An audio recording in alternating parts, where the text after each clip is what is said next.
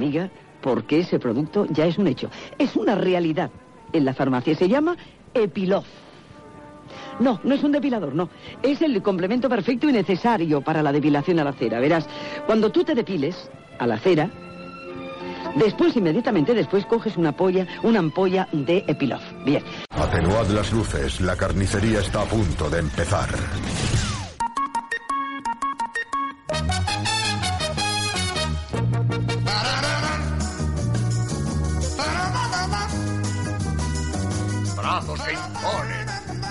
Que te ponen. En vez de Bart quieres llamarte Homer Jr., tus amigos podrían llamarte Hoyu. ¡Pollas! ¡Estoy hablando de pollas!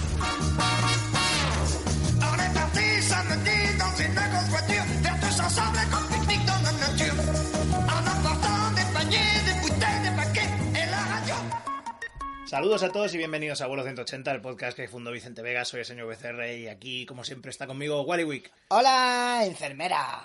Hola, no, pensaba que era- Hola, enfermera. ¿Sabes lo que es eso? No, ¿qué? Eh, Animaniacs. Ah, vale, sí. Que siempre que veían... ¡Oh, nurse! Pero luego cuando veían... Eso lo decían a una enfermera. Pero es que luego ya llegó un momento en que cada vez que aparecía una tía que estaba buena, le decían, ¡Hola, enfermera! Hello, nurse. ¡Hello, nurse! Pues no, bueno, a ver, Animaniacs funcionó muy bien, eh, fue una gran serie, eh, que además pues dio, dio para bastante para bastante comentario de todo el rollo del metalenguaje y los dibujos animados clásicos y Oh, tal. qué, qué grandes eran los 80 y yo. ¿Qué? ¿What? ¿What? Sí, sí, ¿no? Qué nostalgia Pinky Cerebro, ¿no? Sí, exactamente. Los putos 80, ¿no? Pues sí, que va a pasar eso, ¿no? Que ya la- los dibujos de la Warner mucho ya se van, los van a acabar absorbiendo los, los 80 también. La, la Warner Beatty, ¿no? La Warner Beatty, qué tío más asqueroso. Siempre pidiendo cosas para los guiones. ¿eh? ¿Con quién está casado? Con Annette Bening, ¿no? Eh, ¿O creo que sí, creo, no sé, no sé, supongo que sí, no sé. Es de, es de esta gente que son guapos, o sea, son de- del grupo de guapos tocapelotas con los guiones. Está Warren Beatty y está Robert Redford, que es que no hay manera de, de hacer las pelis como ellos quieren. Pero Warren Beatty además es que es, directamente no se las produce él, ¿no? Es un poco... Sí, claro, obviamente, porque es que ya es en plan, claro, ¿no? porque ya es en plan de no, no hay quien te, no, es que por la el rollo indie, no, es que no hay quien te aguante, amigo, o sea, es un eso es un clásico. Pues sí, estamos hablando de guiones, de series que han funcionado, de cosas que se producen, y ahora vamos a ver lo que no se produce, que son pues los tan conocidos y cacareados pilotos, porque como vosotros, si no sabéis lo que es un piloto, sabréis que sois conscientes de que hay un invento que se llama televisión. Y, que- y en él pues se pueden ver series, ¿no? Y bueno, ya sabéis cómo va, ¿no? Es un piloto, es un, un- proyecto para serie que se lanza ahí para, para que se pasa se- lo que se llama hacer el pitch por las televisiones y si no hay un catch para el pitch, pues no se hace la puta serie y a tomar por culo y acaba probablemente en las estanterías de vuestro videoclub más cercano, al menos en aquella época, Sí, porque vamos a hablar de pilotos del año de la, de la, De la Picor. de la Picor, porque claro, pilotos de ahora ya todo el mundo los conocéis. Aparte que estamos utilizando fuentes más antiguas. Eh, no vamos a hablar de hoy, hoy el, el de Aquaman que iban a hacer, de Smallville que al final no lo hicieron. Ya, ya lo sabemos que, que no lo hicieron. Ni el de Wonder Woman tampoco, aquel que, que iba con pantalones. Ese tampoco lo hicieron, ¿vale? La única concesión, eso, a lo mejor hablamos de algunos finales de los 90, pero todos van a ser esos 70, 80, 90, que era la época esta en la que las series pues eh, se veían cuando podías y ya. Si no, pues nada, ¿no? Es como, es como funcionaba. Y bueno, pues este, este episodio me toca de muy cerca, porque no sé si igual os lo he comentado alguna vez, pero yo estuve en un piloto. Sí, pues, di- ¿dónde te tocó? ¿no? ¿Dónde te tocó? Señala, señala este muñeco de Aquaman, ¿dónde te tocó? ¿Dónde te tocó el, El piloto. Me tocó- Sí, tú estuve- te lo has me- contado. Me, tocó en el tridente. Que estuviste en un piloto de un programa, Sí, un programa sobre de rol, ¿no? No, no, sobre rol, no, era sobre videojuegos. Ah, videojuegos. Te imaginas que hacían un programa sobre rol, ¿no? Y yo ahí cagándome en él. Hostia. Todo por el dinero. Salgo ahí, salgo ahí en la tele. Hola, soy Víctor y os voy a hablar de los macabros juegos de rol, ¿no? De cómo asesinan a gente. Aquí está, aquí está. qué ma- qué mamón ahí, ¿no? Eh, tirando, tirando piedras contra tu tejado ahí. Sí, no se llama así, ¿no? Tirando piedras Sobre- contra el tejado, ¿no? Sí. No, pues era un, era un programa de sobre videojuegos, sí, sí, sí. Ya, ahora ya lo puedo decir, porque ya han pasado seis años, ¿no? Y Sí, ya ha salido de... a- ya está al alcance público, ¿no? Es Sí. dominio público ya. no lo sé, a lo mejor está en un. A lo mejor está en un. Como Drácula o Popeye.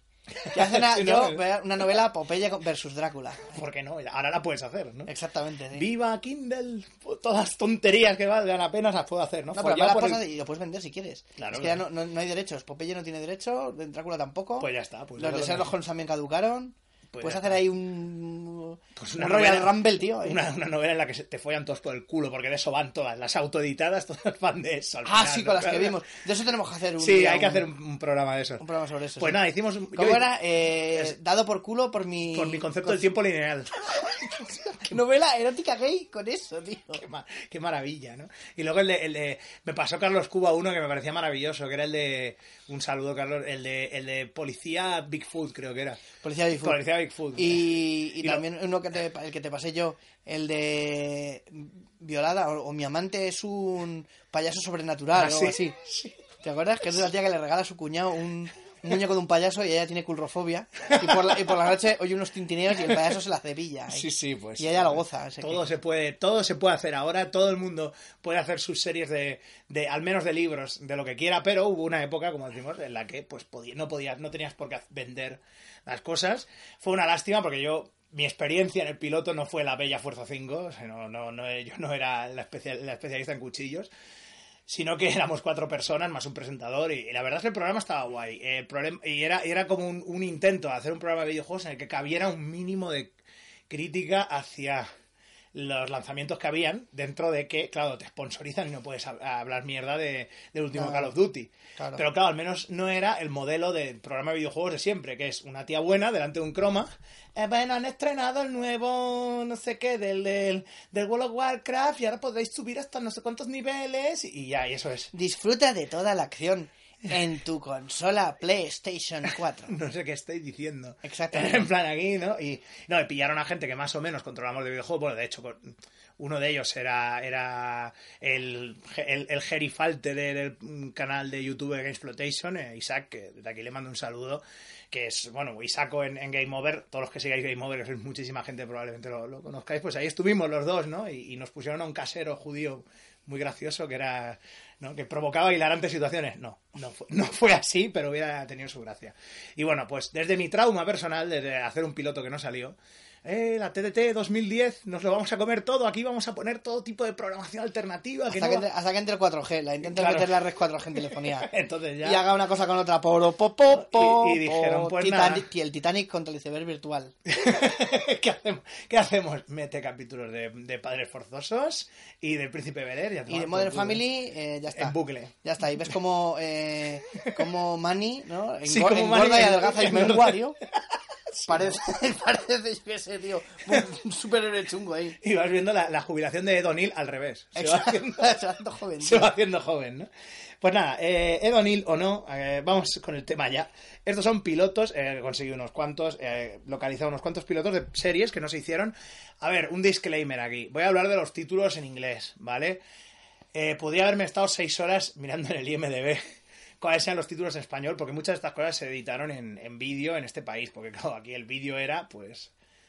O sea, Conte- un container El ahí. container, como la TDT en 2010, efectivamente. Pues, Cuando dejó de haber videoclubes, por eso hay profusión ahora de viejos que van con su palito, con un ganchito al final, a rebuscar en los contenedores. Sí. Que es pobre hombre no tiene para comer. Tururutu, y es el director de la sucursal de tu banco más cercano que está mirando porque unas alpargatas. Esto sirve, esto sirve. Tío, que qué gusto tienen los viejos por mirar. Sí, la eh, a basura, ver, a ver qué han tirado, ¿no? Exactamente. Tics de, tics de posguerra. se llama. Antes pasaba igual. Uy, me van a. Tengo aquí un hueco en la estantería de mi- del videoclub.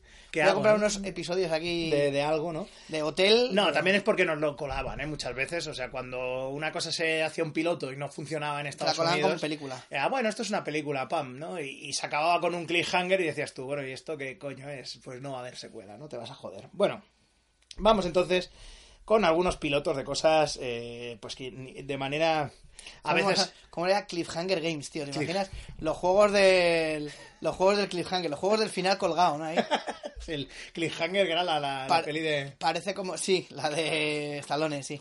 Rambona, motherfucking cliff. sí. La- Pero molaría mucho, es como las mil y una noches, que cada noche le tienen que contar al presidente este, al quien Donald Sutherland es, ¿no? Me parece Sí. malo.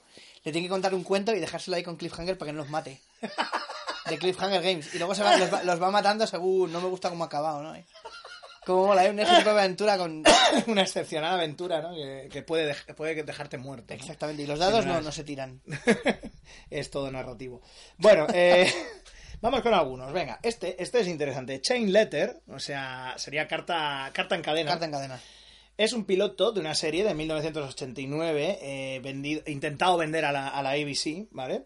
Y bueno, este, este es interesante, porque este eh, coge un concepto que, que es que muchos probablemente nos habremos encontrado, que son las cartas en cadena estas de, bueno, fulano de tal envió esta carta. Sí, Si manda usted no la reenvía, no sé qué, a seis mil personas, veces, sí. ¿vale? Vale, pues esta, este piloto... A mí me eh, mandaron una vez un correo electrónico que me dio miedo, tío. Sí, que era de ese rollo. Se apareció una señora que no tenía nariz. Y me imaginé una persona sin nariz, tío, y dije, qué miedo, no sé si reenviar el correo, tío. de estos, y luego ya te empezaron a llegar los del susto, ¿no? Los de... ¡Hurra! Correo- ¡Uah! correos de susto, ¿no? Mira fijamente estas tetas. Joder. Pues y vídeo de reacción, ¿no? Ahora, ahora es todo. Es, eh, porno, de- es porno y terror a la vez. Porno y terror, sí. Lil Lerner, ¿no? Scary porn. Bueno, eh, bueno, pues este, esto iba de El mensajero de la muerte. El protagonista era el mensajero de la muerte. O sea, no tenía nombre, era, se llamaba así, el mensajero de la muerte. Interpretado por Ian McShane. Supongo que algunos recordáis que es Ian McShane. Es el- el- Sale en Death Race, ¿no? en Death Race, el mecánico de Death Race, eh, uno de los protagonistas de Deadwood también, que era el western aquel televisivo y demás. El, el Papá Noel asesino de la segunda temporada de, De de American, American Horror Story. Story. ¿vale? Bueno, un actor de estos que lo ves y dices, de bueno no puedes hacer Ian McShane nunca, ¿no? Sí, no tiene cara. como pinta así, noir. Sí, el noir, señor noir. señor noir. Pues Ian McShane es el mensajero de la muerte y se dedica pues a enviarle eh, cartas de estas a mortales para Sí. ofrecerles eh, que les ofrecen como una como Una segunda oportunidad o algo. como no les da como una tentación en plan de ah pues si lo haces podrás ganar no sé qué ¿no? y los que y los que eh, sucumben a la tentación acaban muriendo no y en este caso tenía como una su su adversario ojo es eh, una persona una chica que se llama Miss Smith que está interpretada por Leslie Bevis no la conozco a lo mejor alguno de Bevis y Badhead, ¿no? Bevis sí, si no eh, ah, ah, soy, soy como una pava o algo. como una tía Tengo ¿no? pezones y areolas y eso. y esas cosas. Por eso. Y era una persona que creía que era como una especie de psicólogo o algo así, que creía que la gente era inherentemente buena y que las cartas que enviaba el mensajero de la muerte, Sí. pues no, le, no, les, Vale. no les, les llevarían pues a eso, ¿no? Y todas las historias eran, eh, pues eso, básicamente era eso, que, que como que ella no podía intervenir del todo directamente, sino que hacía que intervenía Y el mensajero de la muerte ahí manda tentaciones, tío. Sí, manda que Un poco una intrusismo laboral, ¿no? El, Sí, diablo, ¿no? el diablo ahí diciendo, Pero esto ¿esto qué es aquí? Bueno, se supone que es el mensajero de la muerte. Pues la muerte puede ser la muerte. Puede o- ser la muerte, la de a lo mejor el legionario o algo así, ¿no? Exactamente. Pues sí, no. No, pues sí, era, sí el, el intrusismo laboral, ¿no? O, o no, a lo mejor es como una rama de. Es una rama empresarial del infierno, porque claro, los tientas mueren y van al infierno. Tiene un contrato ahí, Claro, ¿no? es un- está, Terreno- subarren- está subarrendado Está- sí. por, la, por la Generalitat. La ha subrogado ahí. Llegó un día Ian McShane ahí, ¿no? Y dijeron, bueno, eh, ¿qué hay que hacer? ¿Me pongo ya, cojo la guadaña y vamos cortando? No, no. No, no. Ahora dedicar otra cosa. ustedes- es- lo hemos deslocalizado. Está subarrendado Exactamente. y no le pagarán a usted en seis meses. Le- lo le dice grabamos- alguien que ha trabajado para la Generalitat como yo. Eh, eh, venga, trabaja, trabaja en nuestros archivos. Ya veremos, ya verás cómo cobras. Nunca.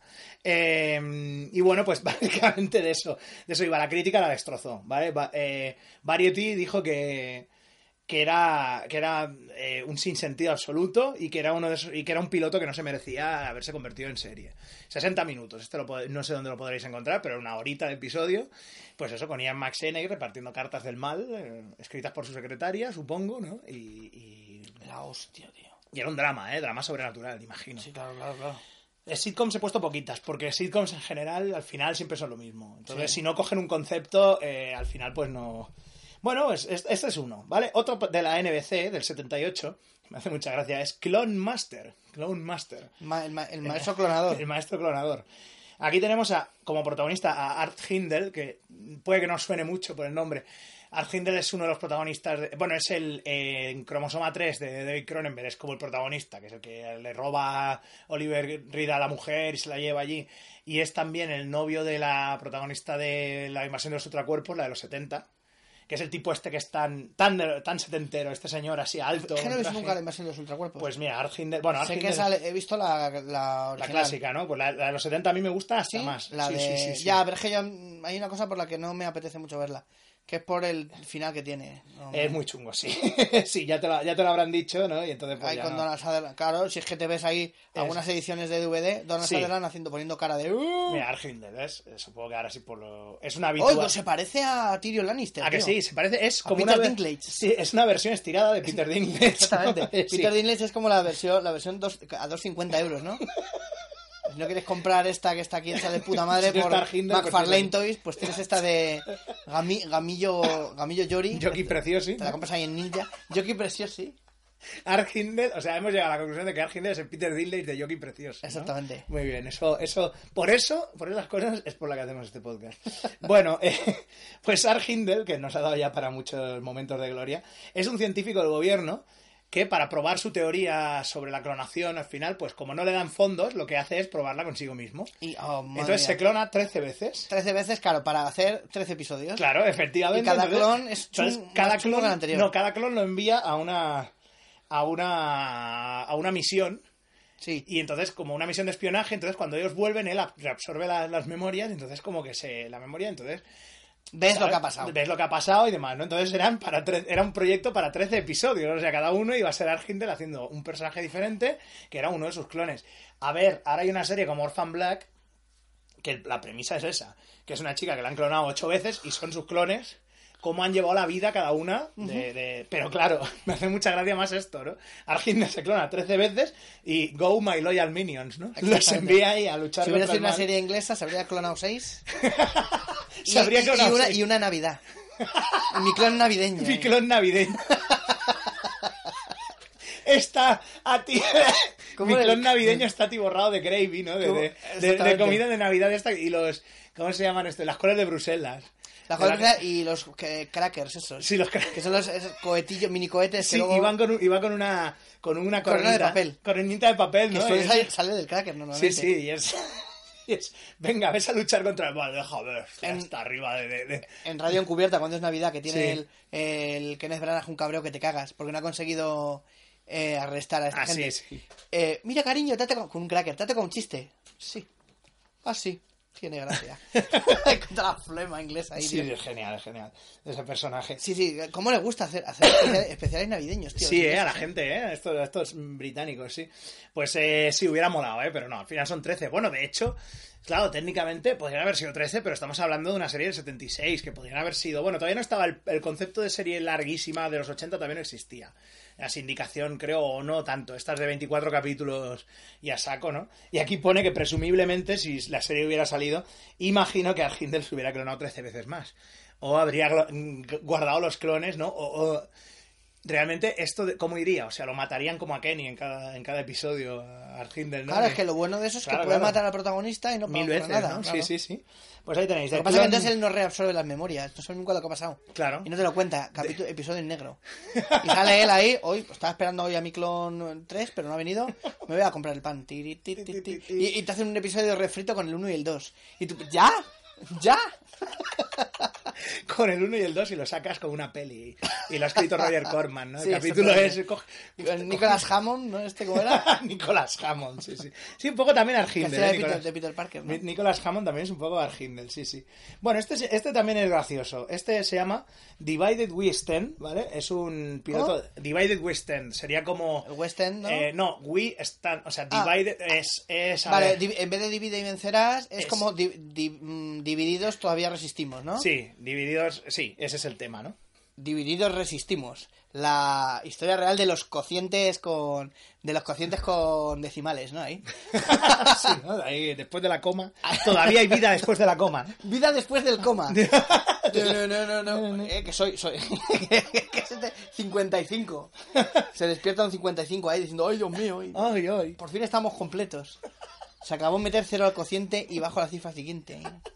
Bueno, pues este piloto de la ABC, de la ABC ABC, de 1988, Divided Western, de una hora, era un piloto que era básicamente como una especie de serie cómico-dramática eh, que estaba centrada en un niño que se llama Cody, interpretado, ojo, por Seth Green, eh, que en, básicamente de lo que iba era de que los padres estaban separados, tenían la custodia compartida, y entonces cada capítulo era media, la primera media hora era Con con, la el padre y la segunda media hora con la madre. Y eran las tramas, cómo se iban solucionando en las diferentes, en las diferentes casas, ¿no? Ay, me hubiera sido muy gracioso que se Mm. hubiera visto cómo abordaba una misma situación el padre y la madre.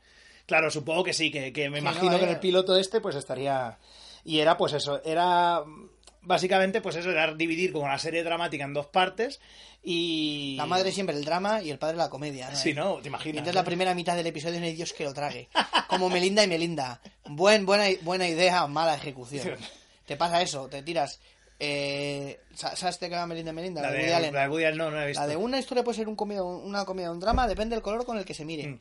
Entonces están cenando y hay un, un- un guionista que está especializado en comedias y otro en dramas.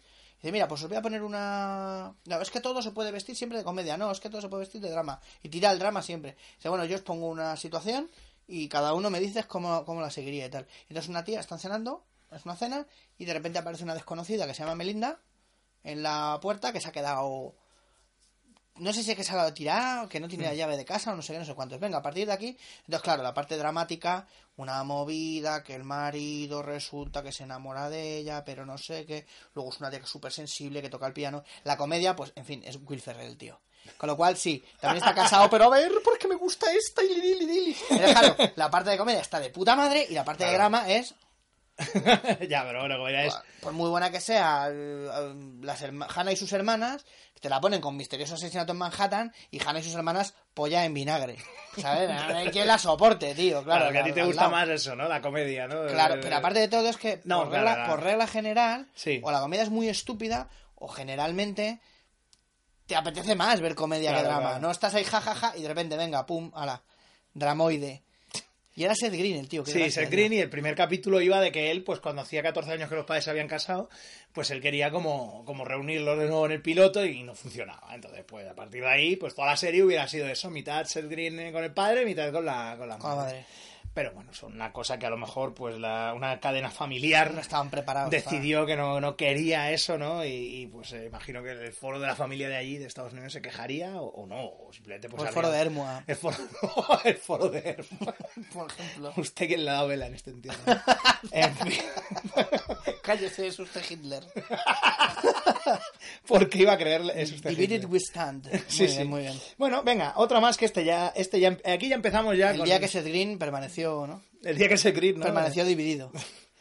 Eh, vamos con otro tema que. Bueno, con otro que ya el nombre del piloto ya. Divided dice- we stand. La maravillosa historia de unas lagartijas, ¿no? las cortaron por la, las cortaron por la mitad, pero sí. y ahora vamos a ver la historia de las colas. No, las lagartijas y los, Sí, cinco, les y los cinco últimos minutos, como esto de los eh, sueños de Patán, ¿no? Eso que te ponían un trocito. El capitán cavernícola, ¿no? Las colas, colas cortas, ¿no? Ahí. Ni hablan ahí, ahí por, por como lenguaje de signos, tío. Las colas ahí. Dos monigotes ahí. A que sea que- Oye, pues tendría su rollo, ¿eh? Rollo, rollo teleñecos. Exactamente, pero Eh, además eso, lenguaje exclusivo de signos ahí con los rabos. Oye, cómo la y, los ¿no? sordomudos riéndose ahí. Uy, yo- no, explícamelo, ahí, la madre, que yo, que yo no he llegado todavía a ese... Y en vez de una ventanita con el de esto, es- con el tío haciendo los símbolos, en una ventanita con un tío debajo. ¡Mira lo que estás diciendo! Ni subtítulos ni nada, ¿no? Es un tío ahí subtitulado para gente que oye. Serán para oyentes de puta madre. para para he- not, hearing not impaired. No, ¿no? no, para hearing, impaired. hearing impaired, ¿no? Para los que tienen dos orejas. Las orejas a pares ahí. No como usted, sordo No como usted, sordo de mierda. Por eso. Oye, pues eh, gracias a esa tontería del Hearing Impaired, Sí, macho, sí, está yendo muy me- bien me, para... me enchuflo yo, claro, para comprarme DVDs por dos pesetas en Londres, tío. Es que... Hasta cuando te vas a ver, ay, mira qué bien, dos chicas sin blanca, tres eh, temporadas voy a ver, doblada Spanish Castilian, y te cuesta eh, más o menos lo mismo que te cuesta aquí, Sí. una por temporada. Sí, Eh, es que es dices, demencial. Alguien dijo, no, es que a lo mejor en Inglaterra eh, subvencionan los DVDs. No lo sé. No, No, pero, lo sé. pero no le cascan un 21% de IVA a la cultura. Es que es, es, que empezar. es- ese es el tema, pero bueno. Y llamar cultura a dos chicas sin blanca es mucho decir. Bueno, es, ahí están. Pero bueno, oye, no tiene nada que envidiar a eh, Historia de una escalera, por ejemplo. Yo lo veo igual, ¿eh? Bueno, pues siguiente piloto que este ya por el título ya te dice más o menos por dónde va a ir la cosa. Doctor Franken. De nuevo este... Ay. ¿Y de qué año? ¿De qué año? 1980, ¿vale? Esto es un Hostia, poco... O sea, como todavía con pantalones de campana. Sí, ahí. sí, es la onda expansiva de Hulk todavía se está sintiendo. Vale, vale. Y por lo tanto, nos vamos a Es- encontrar... Es una actualización ya desactualizada. Claro, nos vamos- Doctor Frankenstein en los años 70-80. ¿no? Claro, claro. De hecho, pues nos encontramos con un, eh, con un tipo eh, que es el descendiente del, del doctor Frankenstein, el doctor Víctor Franken, interpretado por Robert Baum, actor que mola, os- ¿Quién es Robert Baum? Robert Baum es, eh, me parece que salía en el Coloso en Llamas. Espérate un momento que te lo busco. Pero que sí, que es uno de esos actores. Yo no conozco más Baum que el de Baum tío por la. Tío, ¿no? El- Le llaman así, porque cuenta, solo cuenta Uno chistes que de eso. llega, ¿no? Eh, Baum pollo por la carretera. Ah, bueno, pues sí, salía, salen varias películas de catástrofes. Un. Ah, sí, hombre, Claro, mira este quién señor, es. claro. Que este señor que luego hace de más... Es que lo conozco más con el pelo blanco, Claro, claro, es que ya, pues es un señor ya más mayor. Sí, si no sé si salían en Coloso en Llamas o salía en alguna peli de catástrofes, pero salir salía en alguna. Ya te digo yo que seguro. Ojalá fuera el padre de Vince Bone, tío. ¿A ¿Cómo molaría? sí, ¿no? De Vince Bone Theory. Vince Vaughn Theory. Bueno, pero este señor, el doctor, el doctor eh, Víctor Franken, ¿vale? Bueno, pues sí, es un Me descendiente. da, de- me da rabia cada vez que lo dices, tío. Me parece tan estúpido. Sí, Víctor sí, es, es mucha estupidez, ¿eh? Esto, esto es uno de esos pilotos en plan de... Como en Ed Wood, ¿no? El fantasma se va al oeste. doc- Doctor Ácula. Sí, Sí, como ¿no? de qué guay. tío. Pues sí, eh, este señor pues crea un, un monstruo eh, propio y... Porque cuando tiene que Se revivir... llama Franken Jansen, ¿no? Franken ¿La llama? Jans. Franken Jansen. Jansen. y es una pelirroja de puta madre. Exactamente, Pues, que, no eh, vuelve a hacer nada más. con su vida. Después de X-Men. se Bueno, hunde. hizo, sí, la serie esta de Nip, Nip haciendo de transexual chungo. En fin, pues eso. El caso es que, sí, como to- casi todo el mundo en Nip Tuck que eran Transexuales chungos. transexuales chungos o gente con, con, con operaciones plásticas, pero es lo mejor que ha hecho el tío de American Horror Story, pero vamos, by far. El te, te este, lo digo ¿no? ya, sí, sí, sí. Te lo digo ya. Bueno, pues eh, revive a una víctima de un accidente de coche y claro, como le faltan varias piezas, pues tiene que hacerlo con otros trozos, ¿no? Lo típico, ¿no? Ay, claro, soy descendiente del doctor y tengo que hacer esto. Y cada episodio va de un. No, no, espera, espera, que esto lo que crea es una... Es, una, es un monstruo, una- un ser vivo, un nuevo ser vivo, que lo que el problema que tiene es que tiene varias emociones de personalidades antiguas de las partes del cuerpo. Entonces, Sí. como si él tiene flashes de las otras vidas de, que lo han usado para, para eso, y entonces... Eh, lo ¿Cómo que- que fue, tuviera que ir resolviendo los asesinatos de cada parte? Un poquito, sí. Ah, O sea, pues que- eh, eso me parece guay, tío. lo que hacía era que se iba, buscaba la, la gente Sí. esa gente a la que, que había muerto por, por darle a él la, la vida, entonces se metía en la. O sea, estaba como investigaba la vida de esas personas y sus A ver qué había alrededores. pasado. Y obviamente se acababa metiendo en follones. Hostia, tío. Y, les- y siempre, obviamente, como estamos en una serie de 1980, alguien le estaba persiguiendo siempre. Las rodillas de Isadora Duncan ahí, ¿no? Sí, ¿no? ¿Realmente murió, murió ahorcada con aquel. con el fular largo aquel o.? o murió de sífilis? Murió de sífilis, ¿no? y el tío ahí. Se la comió el monstruo del lago Ness, tío, ahí. Es una de esas tres opciones. Tramas locas. Empieza primero con asesinatos, es como los vigilantes de la noche. Empieza con tramas normales y luego Sí. ya es todo sobrenatural. Un violador que no sé qué, y luego ya, efectivamente, ahí. Y claro, pues y me imagino, con sombrero ahí. me imagino que este señor, pues, eh, eh, acabaría como siempre, ¿no? Como, como David Banner, ¿no? Con una mochila en la espalda y haciendo autostop para irse hacia otro sitio. Y entonces lo que Y hacía con, era- y con un monstruo hecho de piezas de varias personas. ahí. Y entonces lo que pasaba era eso, que la dinámica de la serie hubiera sido eso, el tío intentando resolver cosas de las vidas pasadas de la gente de la que tenía flashbacks. Obviamente, pues alguien del gobierno persiguiéndole, porque quería apropiarse de, de- de un- del tipo este. Claro. Y el Robert Baum más o menos ayudándole, como, como un Devon, así en la sombra, pues ayudándole para, bueno, típica puta serie de los 80, de voy de un punto A al punto B y ya está. Y así podemos hacer un montón de capítulos que los podemos pasar como, Como, quieras. como Quantum Leap y estas cosas. Sí, como- Ahora este es un ¡Ay, bar. Quantum Leap! ¡Ay! ¡Ay, Scott Bakula! ¡Alerta! Alerta Merceditas. Alerta. En este episodio es en un barco. Este episodio ya hemos gastado mucho, nos han dicho, lo tenemos que hacer en un Todo ba- almacén. en- todo en un bar, en un almacén. Es como los lo que decía mi señora de no, que, es muy fan, que es muy fan de Stargate, pero dice, oh, oh, no, toca capítulo de base. Claro, claro. Los ojos son de un marinero japonés, tenemos que partir a Japón. ¿Y tu juego qué dinero se van a gastar? Nada, una imagen fija y luego el resto en un almacén ahí. Nos han secuestrado, mierda. ¿Te acuerdas? ¿Te acuerdas? Parece cri- Franken. cri- cripozoides o alguna mierda así. ¿sabes? Sí, Todo sí, en un almacén y tomar por culo, ¿no? Qué, qué asco de película, tío, Cripozoides. Qué aburrimiento, tío. Los pósters ahí maravillosos y luego la película. una mierda por, por decir un una. ¿eh? andar, andar de un lado para otro ahí. Eh, bueno, pues sí, sí, la verdad es que hubiera estado guay, ¿eh? este, este rollo del, del. Doctor Franken. Pero- Fra- pero ¿y por qué no puede ser Frankenstein, tío? Doctor Franken. Eh, claro, a lo mejor no sé, no sé cómo estaba el tema en 1980 de los de los eh, derechos Hombre, de. Yo creo que ya habrían vencido. Frankenstein Claro, ya habrían vencido. Ah, de hecho, con- de manera totalmente coincidencial lo pone aquí el tío que, que es que hacía la banda sonora de esto, el, John- el compositor este, John Morris, era el que había hecho la música para el jovencito Frankenstein. Así que se estaba encasillando ya. ¿Usted qué hace? Música para Frankenstein. Es mi trabajo, ¿no? Así que nada. Yo hago música para cosas de Frankenstein, ¿eh? ¿Tienes usted una idea para algo de Frankenstein? Y volveremos a. Y no te. Porque vamos a volver a Peter Boyle también. Estoy haciendo aquí todo, todo el rato referencias a cosas que vamos a. todavía a estaba ocupado con la ley de Boyle Mariot, ¿no? eh? Luego se peleó con Mariot ahí y ya está.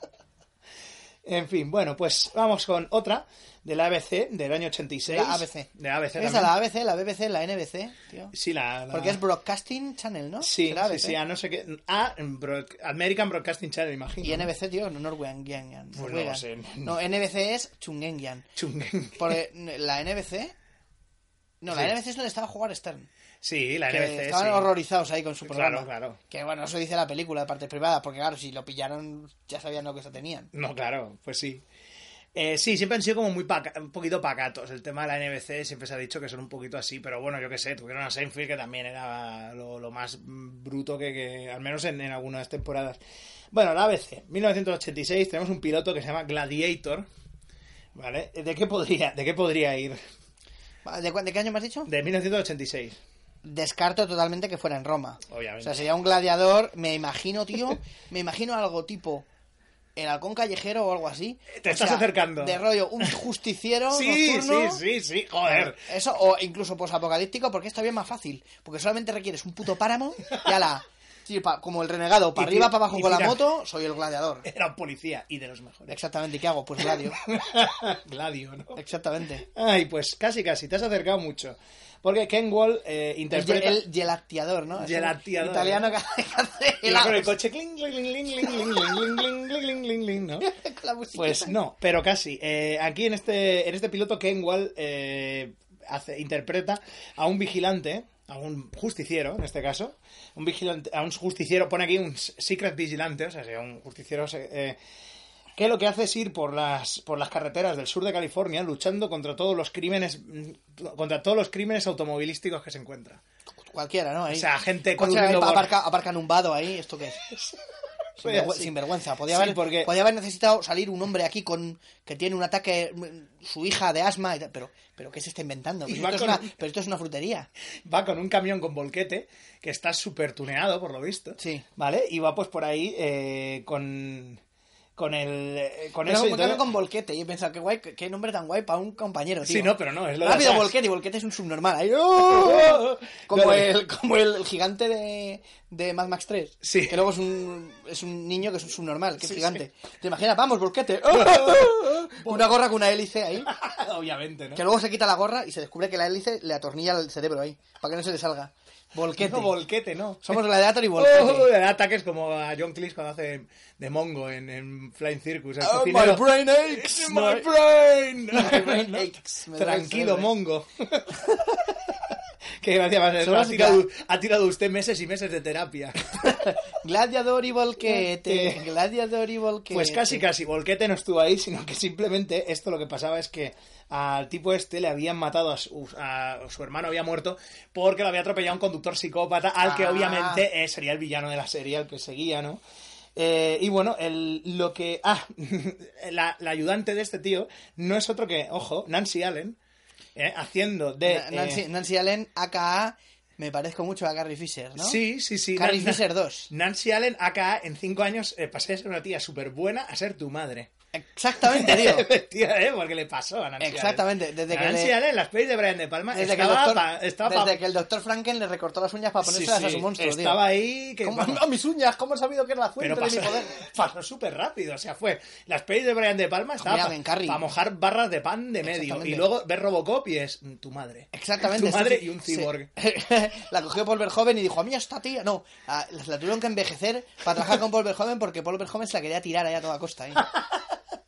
Pues sí, y bueno, Nancy Allen hace de, de una de una locutora de radio nocturna que, claro, pues va hablando por la radio. Eh, Warriors, guapa, ¿eh? Warriors, ¿eh? Lo estoy pensando. Es guapa, es guapa. Eh. guapa hacemos, en- la, hacemos la coña de que es... En Carrie está guapísima. Eh, tío. da hace- rabia que sea tan mala, tío. Sí, es, eh, hacemos la coña de, de, de- es tu madre, pero Nancy Allen es una No, pero es verdad guapa, que Luis, aparte ya por el pelo corto, pero es verdad que se la ve como, ¡hala, pum! ¿Qué le ha pasado? Sí, sí, ¿qué qué le ha pasado? Qué no? mal verano ha tenido. Qué mal verano ha tenido, ¿no? en fin, pues eso. Y básicamente lo que hacía era eso, que, que eh, por la radio y tal acababan conociéndose, eh, el Porsche Express, ¿no? Y todo este rollo. Sí. Y como que tenían un rollete, que sí que no, y durante toda la serie pues era eso, ¿no? una idea un poco así así, bueno, porque este rollo de que solo hace crimen... eh, Me hace gracia que sea como un Punisher de la carretera. ¿no? Bueno, pues para que la mayoría Ya, de ya. cosas sean de especialista Claro. grabas ahí con un coche que luego puedes voltear el, el fotolito. Sí, ¿no? Ahí hablemos Volteas el- antiguas ahí. volteas el, con el zootropo ahí.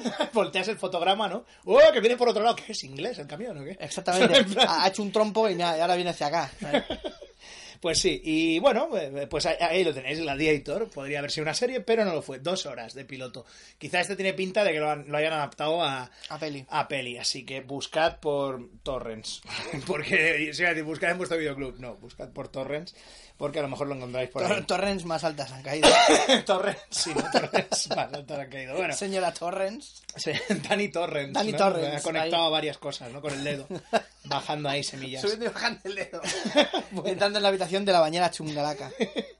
Bueno, pues eh, otro, otro piloto que tiene dos títulos, como es Good Against Evil, pero que luego se, también se llama eh, The Time of the Devil, ¿vale? O sea, el bien contra el mal o el tiempo contra el... El, ¿Cómo es? El time- la- el- el el- Time of the Devil sería la, la era del demonio. La era del demonio. Vale. Otro del ABC, ¿vale? En este caso es. mm, Ya es que mira, ¿eh? El nombre. El tiempo del demonio, Good Against Evil, 1977. A ti esto a que te huele. Me huele a exorci- exorcista, ¿no? Exorcismos a full. A Pues aquí nos encontramos con eh, un personaje. Es que ha llegado, ha llegado. Claro, como ahora, ¿no? No, no, esto es un- una pasa que ahora, es la época, la época de la gripe, igual. ¿Pero qué ha pasado? ¿Pero por qué mi pequeña niñita ha sido, ha sido poseída? No es la época, señora. Ahora en, oto- en otoño los poseen a todos, ¿no? Los poseen a todos. Se Tengo- lo, se lo pasan unos a otros en clase. Es como la varicela, tío. Sí. No puedo llevar a clase al niño porque lo tengo poseído ya ahí. un champú de anticristo. Mi, a mí no, mi hija ya fue poseída, ya la, ya la ha pasado. Pues sí, hubo una pasa, como podéis ver. Champú de anticristo, ¿no? Y una Pues, lendrera. Que le quedan, le quedan hue- huevos. Como ya todavía. veis, pues durante- Pone huevos el diablo en el pelo. Durante los 70 hubo una pasa de satanismo, pues por en general la, la cu- la cultura popular en general, ¿no? Filbit champú, Filbit mamá. Porque más vale Filbit que que te posea Satan. Espera, espera, que no tengo las manos libres para aplaudir. A ver, no, Philbit Mamá, porque es más preferible eso a la condenación eterna. bueno, pues el... Nos O, también, o- pero o una- bueno. o- o posesión infernal. Pues, yo- pues sí. Y ya nos hemos reído de la puta serie antes de que incluso te diga el, el argumento. Pero es que el argumento también es un poquito... Bueno, es un Pero no, escritor... no sé qué me parece más. El The Time of the Devil mola, ¿eh? Es como, Sí. y sobre todo en aquella época. Ahora, ahora, ahora suena a novela chungalaca ahí de, de las que pasas, pasas en Amazon, pasas, Sí, autoedición, sí. autoedición, The Time of the Devil, vaya mierda hecha con Photoshop, pasas, pasas. Pero good, para el bien contra el mal, eso ya bueno, da si, vergüenza. si hablamos del 77, lo del Time of the Devil tiene pinta de novela eh, con las letras fosf- eh, fosforescentes que salen de la, de De la portada. o, eh, o, o que, que- que se derriten. Sí, que se derriten, ¿no? De Eh, creepy, ¿no? Eh. Pues sí, de ese rollo que... It's que- the time of the devil. Devil. Pues sí, el protagonista eh, es un escritor llamado Doug Rambo. Mm, Ok, ok. Ok, ¿vale? Eh, pues este tal Doug Rambo... eh, No, cono- no puede. Duck, de- Duck- Duck- Duck Douglas, ¿no? no, no, D-A-C-K. D-A-C-K. Duck Duck Rambo. Rambo, ¿vale? Madre de mi vida, tío. O O sea, sea, ya empezamos. casi el del pato Rambo, tío. Ya el nombre, Rambo. el nombre ya totalmente de novela de esa. De, De estas, de esas que amarillean. O de, de que son de broma. Sí, sí. de coña verbenera de padre de familia. Vale, Duck Doug- Rambo, tío. Doug Rambo es un tipo, pues, que se enamora de una señorita Ah, bueno, que está que- interpretada por Elisa Dávalos, que la recuerdo ahora. Me dices otro- año 77. Sí, Es decir, que Rambo todavía no. todavía no era. Bueno, había una novela de Rambo. Estaba pero- de First Blood, pero Sí, que no First era, Blood, no pero- era, era tristemente conocida. Sí, sí. De hecho, porque la gente la ponía, hostia, a tío. parir, sí, sí. Y luego estaba Somewhere Over the Rambo también. Sí, Somewhere Somewhere Over Over the the Rambo.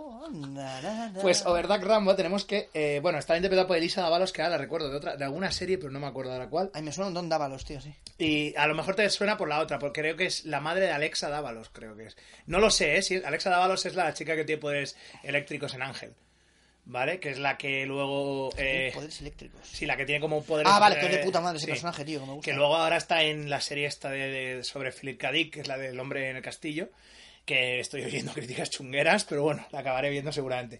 Pues eh, esta, esto, ¿vale? Que no va a Y pasar. además eh, pasó a ser eh, canonizada porque daba a los pobres Daba de comer. los- ¿No hay? daba a los Dávalos. pobres. Bueno, eh, no hemos empezado ni a hablar del tío. ya solo con Sí, esto, no, tío, se hace solo. te se estoy hace- li- libando ahí el hace- néctar, tío. Sí, sí, ya veo, ya. Pues exterior. Además- Esto es como, como cuando coges un, yo qué sé, un donut, hay que estar glaseado y empiezas a quitarle poquito a poco el glaseado Sí, y te lo vas comiendo ahí. te lo vas comiendo, Con la fruta escarchada de por encima. ¿Cómo se nota que eh, había un corte aquí que probablemente no habréis notado? pero ha sido de Coca-Cola, sí. Ha sido el momento en que ha llegado la Coca-Cola, entonces ya huele hecho "Mm, time extended. ¿no? Exactamente. Y ya pues eh, ha pasado por el pit stop y venga, tirando. Bueno, pues eh, este, este piloto iba de este personaje, este, mm, este escritor llamado Doug Rambo, que tiene una. tiene, voy a dejar de decirlo porque va a ser como, de, de oírlo como. Cuchulain, ya. Cuchulain, no, no, no. Que te, acaba- que te llaman por teléfono, perdone, soy el operador de Cuchulain. Estoy contento con su operador habitual. habitual.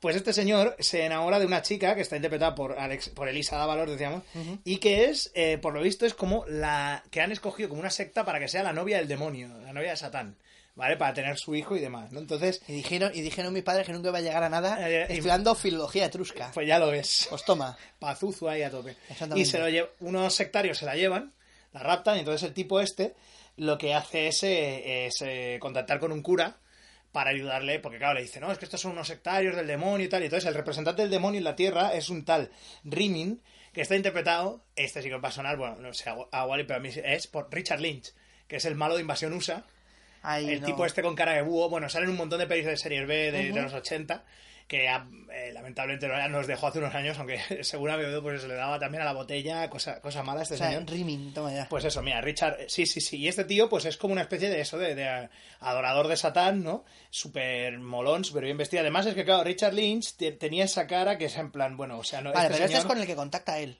No, eh, Richard Lynch es el malo. el malo. Sí. Mira, aquí tienes a Richard Lynch, o sea, para que veas. Bueno no es. Ah, uy, qué cara más mala, tío.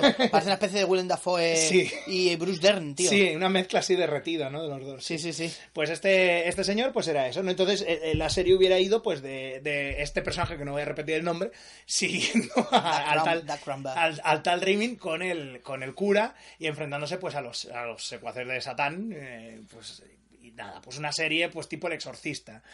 Eh, o, Sí, o- con más acción, a lo mejor. Sí, lo que pasa es que, claro, ya me lo imagino cómo sería esto, que aquí no habría ni, ni gore, ni hostias, habría, pues... Sería como los videos de Starman, por ejemplo. Claro, sí, sí, muy rollo family friendly, ¿no? Y- O, o ¿cómo se llama? Los eh, ah, Los Ángeles de Charlie Sí. o los, eh, los otros normales, Starkey Hatch, Sí. de ese estilo. Por pum, pam, pum, pum, pam, vamos al gueto aquí. Sí, Aaron, Aaron Spelling meets el eh, Ah, Exactamente. meets eh, la profecía, ¿no? Sí, sí, Sería sí. como una cosa así. Bueno, pues nada, vamos ahora con lo que llamo la dupla Spelling meets Pileggi. meets Pi- la dupla, la gran dupla, La dupla. de, de Scott Bakula, de. Scott Bakula, porque Que señores, está ahí explicando. Scott Bakula es una persona que a mí me cae, es un señor que me cae muy simpático, con esa cara así como de majete, ¿no? Sí. Eh, también se ha convertido en un cierto icono de, de cierta, de ciertas comunidades homosexuales atraídas por el pelo en, en, en O su... sea, ah, sí, porque es un es alfombrete. un señor muy... Austin, Austin Powers, ¿no? Sí, sí, sí, tiene, tiene, o sea, eso de, de Mike Myers es de mentira, pero el, Sí. de, el de Scott Bakula es de verdad, o sea, tiene ahí toda la, el felpudo de bienvenida. Bakula. Y bueno, pues Bakula tiene en su haber dos pilotos, uno del año 86 y otro del 87, fallidos absolutamente, y me sabe mal, porque ya, ya digo, es un señor que me cae bien. Y, y con Quantum Leap ahí encontró un poquito como la su salvación como héroe de ciencia ficción, ¿no? Aunque luego, eh, cuando lo estaba comentando por el grupo de WhatsApp, Fue, fue, fue tragi- Tragically Canceled, ¿no? Trágica de cáncer, sí. Sí, es verdad, y además que un final ahí de mierdero. Sí, de- nos salía una voz así que decía, yo saltando y saltando y jamás encontró su casa. Adiós. Hijos de puta. Puchi, Puchi volvió a su planeta. Exactamente. Y quitan el fotograma. Pues lo, el fotolito y le persigue el gladiador. lo que pasó es que, claro, luego hizo Star, eh, como era Star Trek Enterprise, Sí. que claro, luego lo puse esto en el grupo de nuestro vuelo 180, pues sí, algo, eh, Scott Bakula, pobrecito, ¿no? Y el jefe dijo, Vicente Vega dijo, hijo de puta, no, anda que lo de Star Trek, lo de Star Trek Enterprise no se lo voy a perdonar nunca. Dijo, Scott Bueno, Bakula. Bueno, pues hay dos pilotos de este señor. El primero ya, lo- ya os puedo decir que este sí que está disponible en vídeo en España, lo que pasa es que no, no me acuerdo del título. El nombre es E.I. Man, o sea, E-Man, o sea, pero no I-Man, o sea, Sí, sí, I- yo, yo, hombre, sí. sí, pero sería como compuesto, o sea, el hombre I. El hombre I. I, sí, que no, no lo ha inventado Steve Jobs, sino que es una... Este episodio apareció... Yo pensaba Im- Imán, ¿no? Ahí la Imán. maravillosa- una maravillosa historia que transcurre en el Córdoba en, durante el reinado musulmán. Ahí. Sí, ¿no? O de, sobre la mujer de David Bowie, ¿no? Iman también. Exactamente. Bueno, eh, el caso es que este señor, pues, era el protagonista de, esta, de este piloto que se vendió, un piloto de dos horas. Pero además, y, y tenía O sea, solo actor, ¿no? O, no, o producía también. No, no, no, era, era el personaje principal. Y era, pues, eh, esto salió eh, en una serie de películas que eran las Disney Sunday Movies, que eran un tipo de pilotos que lanzaba la Disney para ver si salía, pues, algo. Sí, Y como hacer- Sábado 14, estas cosas. Sí, que no era de ellos, no era de Disney, pero de ese estilo. Que también Sí. era como un intento a ver que. Pues eso. Entonces era, básicamente iba de un, de un tipo que, que es padre soltero y que trabaja como, como mm, conductor de taxi. Y entonces eh, cae una, una especie de, no sé si era un satélite o alguna movida, que sale como un gas del espacio. Gas del y, se- espacio. y él lo absorbe y Entonces convierte en absorbe hombre esto y se convierte en el hombre I, que es el hombre invencible. O sea, es un tío que no hay manera de matarlo. O sea, se le curan todas las heridas. Se, Y, ¿sabes? y O él sea, es un suicida, quiere morir y todo, cada episodio episodio la idea era ver, ver cómo no podía morir de ninguna manera. Ojalá, ¿no? Pero- En, este, en este episodio, Iman se va a intentar matar con una esta. Vamos Todo- a, todo- va- a asistirle ahí. Todo pelis snuff. Belén. Rueda ahí ayudándole. A ver, te paso estas cuchillas que dicen que pueden cortar cualquier carne. No puedo, no, mira, la rompo No, no toda. puedo. No, pues al final lo que pasaba era, pues presumiblemente, como estamos en 1986, se convertía en una especie de agente secreto y iba con una, con un ayudante que estaba buenorra y se dedicaba pues a eso, a deshacer entuertos mientras y que... llamaba al ayudante para que, para que hubiera alguien que fuera em, vulnerable, ¿no? Claro, ¿no? Si, no, si voy yo solo no se nota. no se nota nada. Porque eh, los malos disparan y no saben si no me han dado. Y yo, no, no, mira, mira cómo sangra mi ayudante. Eh, pero yo es que a mí me habéis dado y mira, mira. No. Agravio comparativo. Que no, es, que, no que no son ojales, que son ojeros. Que me habéis disparado, ¿eh? Habéis dado. Pero no. Con la risa esa Bakula, pero no. Y, le da un Y la otra le desangrándose. da un ataque de risa como le daban a, al, al Juan Muñoz cuando le daban Cruz y Raya ahí. Ay, ay. Que se puede reír solo ahí. Y la otra desangrándose en el suelo. Oye, tú, hijo, hijo puta, ayuda. Dice, no, ayuda tú, que eres mi ayudante. Pues este piloto, lamentablemente, no llegó a ningún lado. Los efectos no parecen excesivamente malos, por lo que viene, porque todo esto. Luego, luego hablaremos de las fuentes. Todo esto lo podéis ver en YouTube, es fácil de encontrar en YouTube para que lo podáis ver. The Iman. Y, y claro, pues eh, era básicamente eso, de eso iba. Tenían que luego tenían que recuperar una especie de láser eh, secreto de una agencia que habían hecho. O sea, todo eso. Simplemente era una serie de espías más family friendly con un tío que no lo podían matar. Ya está. Que es un concepto interesante, porque claro, Scott Bakula tampoco estamos hablando en plan de como un super action hero, aunque era un tío así grandote y tal. Pero no, no, no daba el pego como así como de, de, de héroe de acción todo el rato pegando puñetazos y demás, sino que era más como pasivo, o sea, le, le daban hostias y el tío se iba recuperando. Que es un concepto muy molón, que el Robert Kirkman creo que fue, lo sacó en un TVO, que es bastante actual, que se llama The Brit. El británico sería The Brit, que es un personaje que tiene... Es un señor mayor que el ¿Se único poder que tiene es que se regenera y no se muere nunca, pero no tiene ningún otro poder. Y es un, un, un inglés macarra que va- mata robots a puñetazos. Es de puta madre, ¿verdad? Que te quedas con él en una isla desierta, tío, y no mueres nunca. Que te lo comes y se regenera. sí, no, dame, dame un dedo. Que me ¿Qué te apetece hoy? ¿Qué te apetece hoy? ¿Brazo? ¿Pierna? Da igual, se regenera. ¿Qué te duele más? ¿Qué te duele menos? Eh, hoy.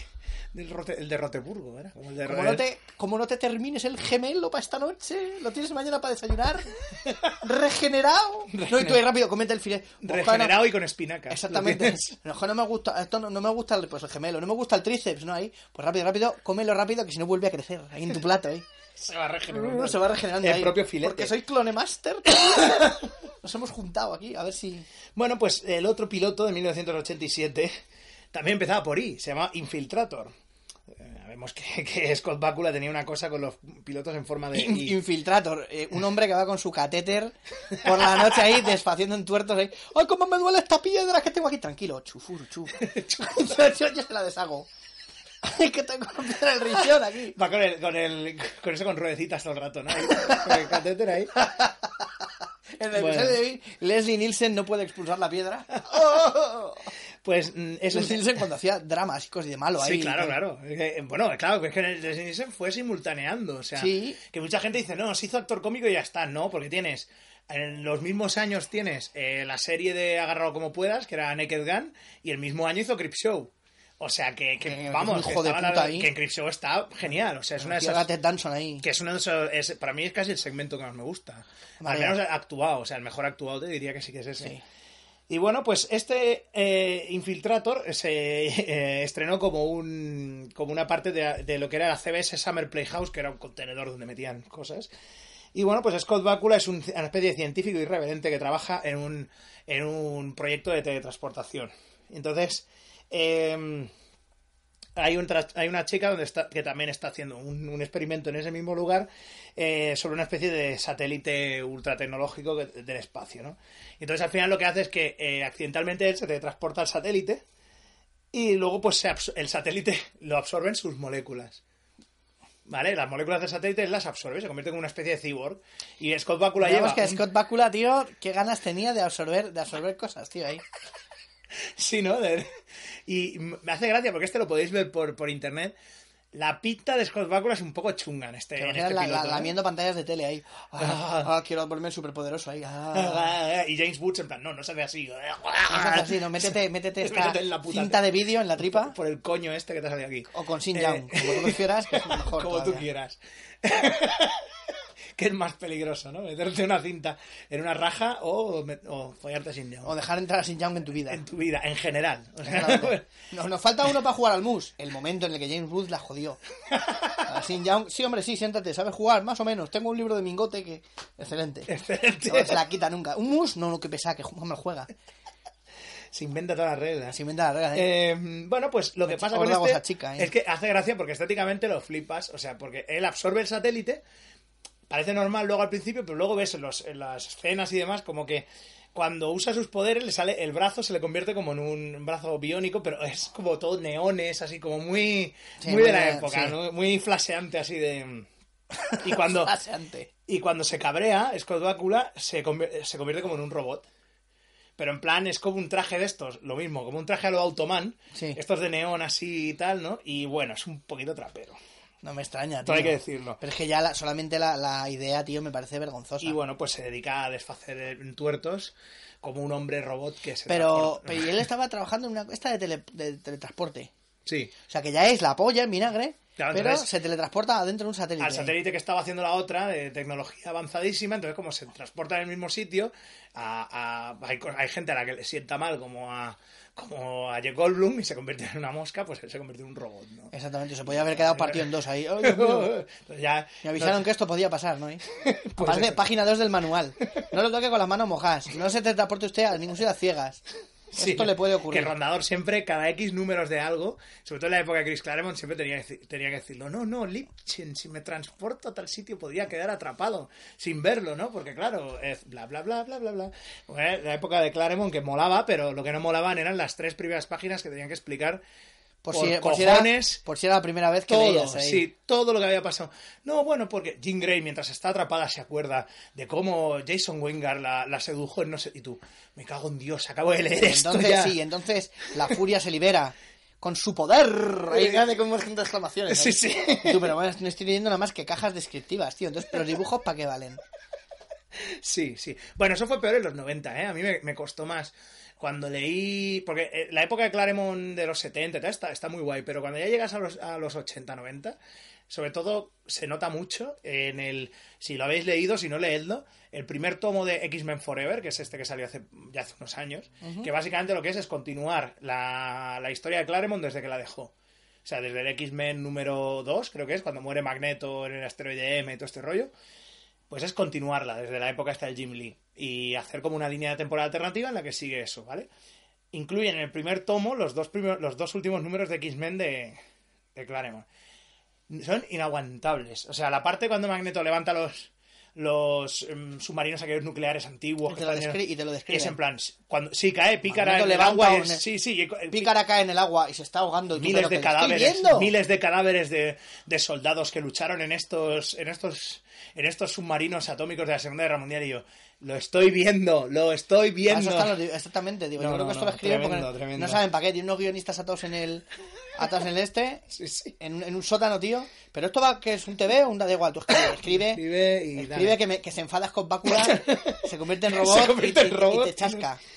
bueno pues nada Infiltrator en fin Scott Bakula al final consiguió Infiltrator. confi- consiguió pues eso Quantum Leap y es una serie a ver, es una serie que Salto al cuando- infinito se llama Salto aquí, al infinito o Saltan al Temps Salten al temps. Saltan al Temps aquí no porque Sal Quantic nos hubiéramos quedado en fin Doctor Who no era Doctor Who pues eso bueno eh, otra más North Star también del ABC de 1986 eh, perdón originalmente esto se llamaba The Einstein Man pero dijeron Claro, es lo que le sobró de Franken. Sí, ¿no? De- he comprado el nombre a plazos, ¿no?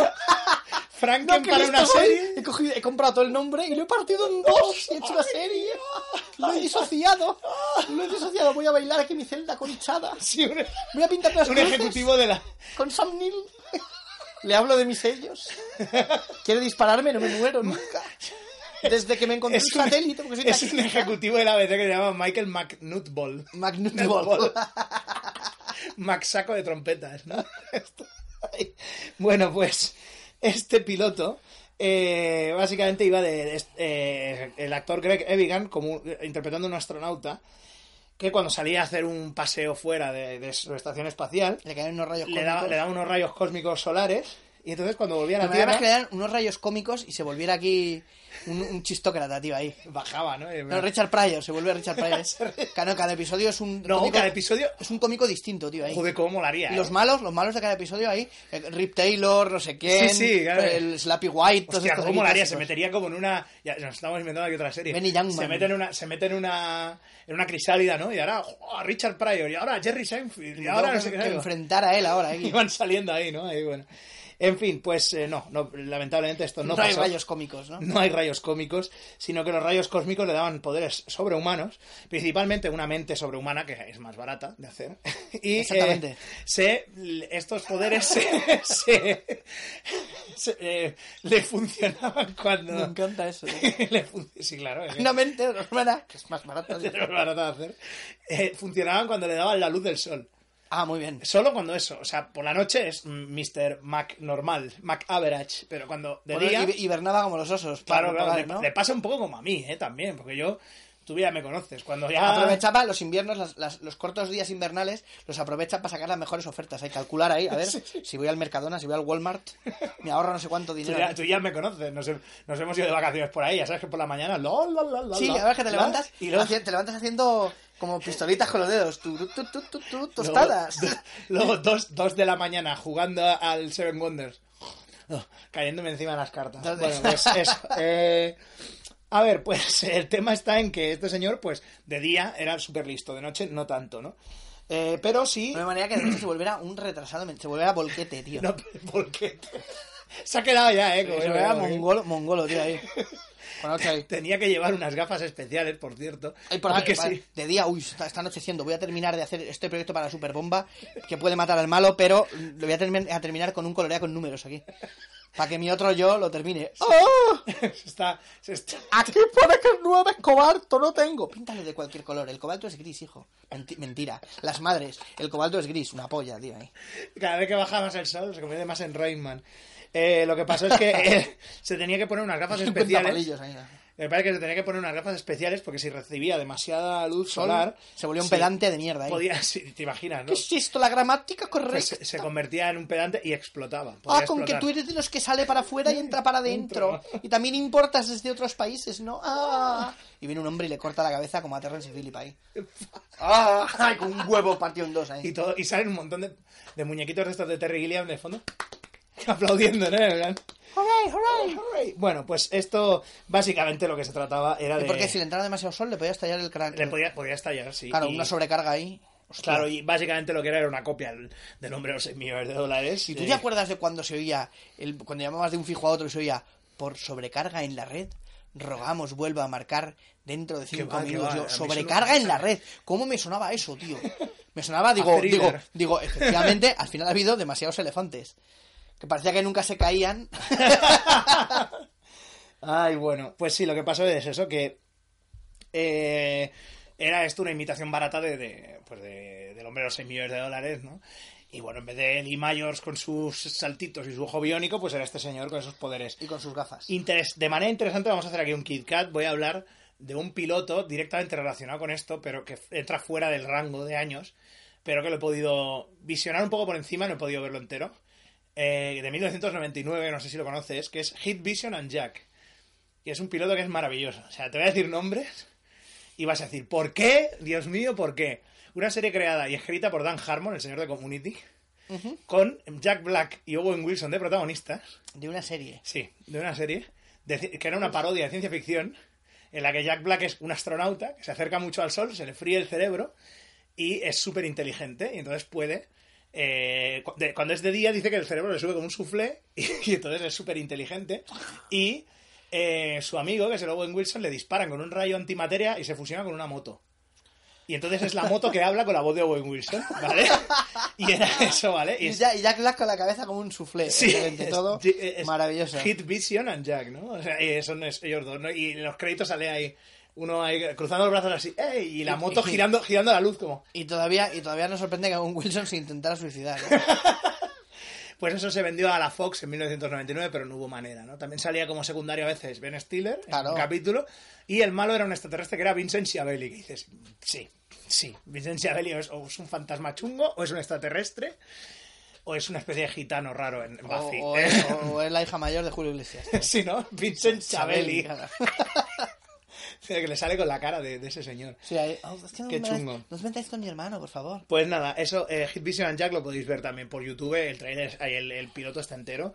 La Fox dijo no, porque no, es que esto no, no, no va a tirar a ningún lado. Además, ¿quiénes son estos chavales? Han hecho cosas, pero tampoco han hecho... Claro, en el 99. En el 99, no- hombre, em, hombre, lo que es Ben Stiller un poquito sí ya. Sí, 99, Ben pero- Stiller quizá, pero en el 99... No, eh, Jack Black cosa, pero vamos a ver, Owen Wilson había hecho, habría hecho Anaconda, quizá. Eh, Anaconda Qué- qué había hecho currículum, ¿eh? un loco a domicilio que sale Sí. un poquito, que le pega una paliza a Jim Carrey. Y depende, es que los padres de ella ahora mismo No, pero- es de 2000 algo, 2000, 2001 puede 2001, te diría 2002. ser. Sí, a partir de ahí ya va tir- va tirando Claro. Jack Black lo mismo, o sea, había hecho cuatro cosas. Loco a eh, domicilio, que claro, hace de amigo de sí. Broderick. Y era el tío de Tenacious D que iba con el, con el calvo. Sí. Ya está, no, no, no tenía más. Sí, claro. Pues Sí, bueno, aquí final- como si da una serie, pues Ernesto Sevilla o algo así. Claro, pues sí. Sí, bien. Bueno, pues eh, en fin, eh, una cosa pues para ver en el futuri- futuro. Vamos allá, otro más. Este es eh, Red, este gracia, Return of the World's Greatest Detective. Que era un. El regreso del, Del- detective más famoso del mundo. Sí. Que no el mejor. Ojo, eh. Pues el- es el más famoso porque, justo, qué pesado, tío. Siempre que viene a las fiestas ahí. un puto día La revienta ahí. ¿no? Pero Colombo es mejor, es menos mainstream. No, pues eh, el título era alias Sherlock Holmes, era otro de los títulos. Alias ¿vale? Sherlock Holmes. un, cap- un piloto de la NBC que se, intent- se la intentaron colar en el 76 en el que, bueno, un policía de la un policía de Los Ángeles, un policía motorizado de Los Ángeles, interpretado amigos ¿En qué año me has dicho? 1976. Qué manía con las motos, tío. Sí, qué ¿eh? tío. interpretado amigos por Larry Hackman, o sea, JR. Oh, oh, Vale. oh. Pues Larry Hackman eh, está obsesionado con Sherlock Holmes, le encantan todos los libros y demás. Se da un ostión en un accidente de tráfico Y se cuando se es- levanta se cree que es Sherlock Holmes. Entonces, para no contradecirlo, pues, eh, pues hay una psiquiatra con él que se llama Watson y que va pues con él siempre intentando pues que, que- a ver si el hombre pues puede volver a sus cabales y ver que es un polimotorizado y que no es Sherlock Holmes. Pero Hostia. mientras van de- resolviendo misterios. Y este, este, ¿cómo te quedas? Qué estupendo, tío. JR es, como sin pistas, me imagino, ¿no? Sí, La sí, peli sí. esta de que, que en realidad Sherlock Holmes es un actor contratado por el Dr. Watson. Que Sí, es Michael Caine, verdad, que es sí, un sí. mongolo ahí, que no tiene es un actor además un alcohólico ahí. Lo que pasa es que Pues el sí, Watson, claro, no tiene tirón, aparte que es un doctor, un doctor que resuelve misterios, qué vergüenza. Claro, claro. Que pues es esto Ben- Ben imagínate. Larry Hackman de, de, de De, Sherlock de- de tío que se cree que es Sherlock Holmes, tío, ¿eh? Qué bueno. Que me gustaría que además fuera ahí una especie de, de tío súper histriónico, exagerado ahí. Pues sí. ¿No te tiene- imaginas? ¡Ah! Subiéndose por los sofás. Hombre, tiene- con la lupa. ¡Ah! Tiene Larry Hackman era un poquito histriónico, ¿eh? a veces, así que tiene, tiene pinta, tiene pinta. Bueno, otro que me hubiera encantado, este me hubiera encantado verlo, aunque no sé si, realmente me hubiera gustado, pero he visto el tráiler y un poco de grima, pero me hace gracia, que es Samurai, uno de la NBC de 1979, que va de... Dice que es- este piloto es bastante divertido, pero de manera no intencionada. O sea, es un poco de room, ¿no? Este rollo de queremos ir de... Queremos hacer aquí algo serio y al final, pues, a ver Al final, no, no, si era de broma, era de broma. Ya, ya, mis cojones son de broma. Pues, Mis cojones son de broma, ¿no? Uno pita y el otro suena un pedo cuando lo tocas ahí. Mira qué risa. pues, sí, es una bola antiestrés el otro. Eh, este, Customizado para parecer una bola de billar 8. Este Te agitas piloto, el huevo, te agitas, ¿qué tal el examen de mañana? este piloto ¿Qué intentó... tal, qué tal el, examen, el examen de mañana? Estás mirando los huevos en lugar de estudiar. Así Sí, que, ¿eh? Así te va. Imagina, imagina. Más te vale que te absorba, que te absorba un satélite esta noche. Amigo. apre- pa' aprenderlo Para que todo seas un inteligentón ahí. Eh, el tema es que este piloto seguía la estela pues un poco del rollo kung fu, ¿no? De pillar a un actor En este caso, Joe Penny, que no, no tiene mucha pinta, por lo que veo en las escenas, no tiene mucha pinta de asiático. Pero es un señor que, bueno, pues que dicen que es medio asiático-americano, ¿no? Eh, David Carradine es chino y dices, sí, me lo creo. Pero bueno. Y este señor es un fiscal del distrito por la mañana y sí, samurái por la noche. Así que... Estupendo. Cuando, du- cuando duerme, never. De verdad. Never. Samurái cafeína. Que... En fin. Samurai cafeína. Cafeína, ¿no? Ahí... Joder, con suena a grupo indie, tío. Samurai ca- sí, Hotel sí, ¿eh? Wasabi y Y luego sa- después a continuación Samurai cafeína. Cafeínas. Bravo Samurai, decía Electropop. Vicky Larraz. Bueno, el caso es que este señor, pues Sí, es un... eh, eh, Vicky Larraz antes de desgraciarse la cara, ¿no? Sí, qué horror. Y parecer ahí un hombre pez, tío. Pues era un, fiscal del distrito de San Francisco y por la noche pues es un guerrero samurái que va vestido pues con una... Un, típico de la época, o sea, con un traje de karate negro, con la... eh, Una cinta en el pelo, una ¿no? cinta roja en el pelo y va con su espada pues haciendo el monger Y por se ahí. tapa la cara, ¿no? No, no, va lo guapo a, es, cara ¿no? descubierta. sí, sí, y se ve que la espada pues lo podía romper todo. Ves escenas en las que rompe, vamos, de todo. Que es la típica espada samurái esta que, que, bueno, que es la polla y demás. ¿no? rompe un coche ahí, ¿no? Poco después sí que los, una... cuchillos, los cuchillos eh, Jinsu y estas cosas. Puede cortar un zapato y digo, en caso de que usted necesite hacerlo. ¿no? Sí, eh, por... Me guardo la otra mitad para invierno, ¿no? Sí, sí. Exactamente. ¿Qué calor dan estos zapatos? Me voy a cortar la punta y ya luego en invierno la, la vuelvo a Y poner. así es como Michael McNut, McNut, Job- McNutball, ¿no? Hizo su, su, su nuevo zapato. Espera, aquí, si gato- quieres el quita, gato, eh, quita, el. Quita, el- Está ahí como- quita el viejo. No, bueno, a lo mejor no, se mea, pero puede, pero a lo mejor Pero, sí. no sé, si estaba, estaba huecando ahí el, Sí, tú, el eh, cóndor pasa. Es que claro, estamos en la habitación de, Del sobreestímulo del y- sobreestímulo y aquí vive ahora mm, el viejo también. Entonces, claro, pues mi gato, Quita, quita el- mi gato viejo. y- La sensación de vivir. sí, porque es que si no, Porque se da la sensación de orinar. Tererere, Pis, pis. pis, pis de gato ahí. bueno, pobrecito, sí, seguro que lo único que quería era ponerse en algún sitio para dormir, pero bueno. Ponte ahí la mantita, seguramente, pero es que hecho como para huecarse para mear, tío. Sí, es que lo hace mucho. Y a ¿Estamos veces, a grabando veces esto? mea, a veces no. Sí, no, no, bueno, bien, eh, que- costumbrismo, como siempre. Bueno, eh, Costumbrismo ahí. costumbrismo a tope. Vale, José Larra en vuelo 180. El- lo que pasa es que con esto, claro, eh, Claro, se le veía la cara, claro, hombre, pues como el, el- Paul- Peter, Peter Weller. Peter Weller, cuando que estuvo haciendo clases de mimo, no sé qué, aquí para hacer de Robocop, y luego le habían puesto una escafandra que no se veía la cara y se puso a llorar y se deprimió. ¡Ay, nadie va a saber que soy yo! Y lo que pasó es que, bueno, que claro, sí, luego tú ves la cara del señor y está como un poco maquillada para que sea como amarillenta, que dices, ¡ay, el racismo, amigos! Pues sí, tuvimos, tendríamos que esperar unos cuantos años más, no muchos, para que sí que hubiera una serie asiática más o menos que con tema asiático, que tuviera un mínimo de éxito, aunque solo duró una temporada, como fue eh, The Master, el maestro, con Lee Van Cleef haciendo de maestro ninja y Sokosugi haciendo de malo y tal, que está, está bastante guay esa serie. Bueno, era un poquito el equipo va O sea, con Lee ninjas. Van Cleef era el maestro ninja. Era como una especie de maestro ninja. Y luego así. Sokosugi haciendo de malo. O sea, el oriental hace de malo Claro, claro. y el Lee Van Cleef de, de- que no tiene pinta absol- en absoluto. Pero el Ivan Cleef que venía de hacer, de hacer westerns y Sí, ya está. Pero es que, claro, el Ivan Cliff se une a la gran, a lo que yo llamo la, la gran saga de actores de western reconvertidos a ninjas, que hay muchos. Está Franco Nero, bueno, no hay muchos, hay tres, ¿vale? Franco, Franco Nero, Richard Harrison y, Y Van Cleef. y Lee Van Cliff se convirtieron en ninjas. Hostia, tío, qué Claro, bueno. claro. Y tú imagínate Richard Chamberlain, ¿no? Que, que Porque Richard hizo, Chamberlain estuvo a esta punto, famosa punto. cliffhanger. Cliff- ¿Qué? Porque, pero ¿cómo, ¿cómo te atreves con lo que tú has ido a hacer esta mierda? No, yo, porque el hambre, el hambre. Cliff, cliffhanger. Cliffhanger. ¿Cómo Lee Van Cliff escogió los papeles? la ¿Qué última le época de motivó? su vida, ¿no? Cliffhanger. Yo doblaba uno de los rabos de lagartija de la serie esa. Y me dijeron, ¿quieres ser un ninja? Y dije, bueno. Bueno, Y ha sido ninja dos veces en esa y, y duelo, mor- duelo mortal con Chuck Norris, creo que era. Que también es el de las pocas pelis de Chuck Norris que se pueden ver sin vomitar. y Van Cliff hace de malo. Sí, creo que sí, o, es que hace mucho que no la veo. Sí, creo que sí. Que, o no, es el maestro ninja. El otro día intenté ver Delta Force, parece una serie de la tele comprimida para hacer una película. ¿A que sí? Están todos subidos en el avión y es de, ah, bueno, ahora le asalto al, al avión. No, no, que hay mucha gente subida, que, hay much- que han subido muchos malos. Eh, Abortar, abortar. Y dices, ¿qué ha pasado? El flow, el flow. el flow de la Y de peli. repente se van, se bajan del avión. Pero tío, con lo bien que estaba Sí, la, sí, la sí. historia en el avión. Pues es de las más visibles. y ¿eh? se van al Líbano, Pues no sé dónde. No, yo recuerdo Delta Force 2 estaba mejor. Sí. La 1 es que es como. Bueno, un- Delta Force 2 sí es verdad, porque No sale. llega al clímax nunca ahí. Porque sale el tío este, el Billy Drago, que siempre es gracioso verlo. Claro. Este que es- parece una cola de lagartija. Sí, humana, sí, sí. También otro. Hola, soy Billy Drago y no me drogo. Billy Le- Drogo. Se le mueve la. Drogo es el padre de Frodo Bolsón, tío. Sí. Frodo, hijo de Drogo, sí, sí. Billy Drogo. en fin, Billy Dope. A ver, pues vamos, vamos por otro, va. Este, es Samurai, el fiscal, fiscal diurno. fiscal del distrito de San Francisco de día, samurái de noche. Sí, ¿no? Y la gente ahí, jaja, se lo dije, señor fiscal. Es mi, que es mi un- abogado es estupendo, ¿eh? Pero no lo deje usted. Es ya, que es una- ya te pillaré por la noche con mi espada que corta todo.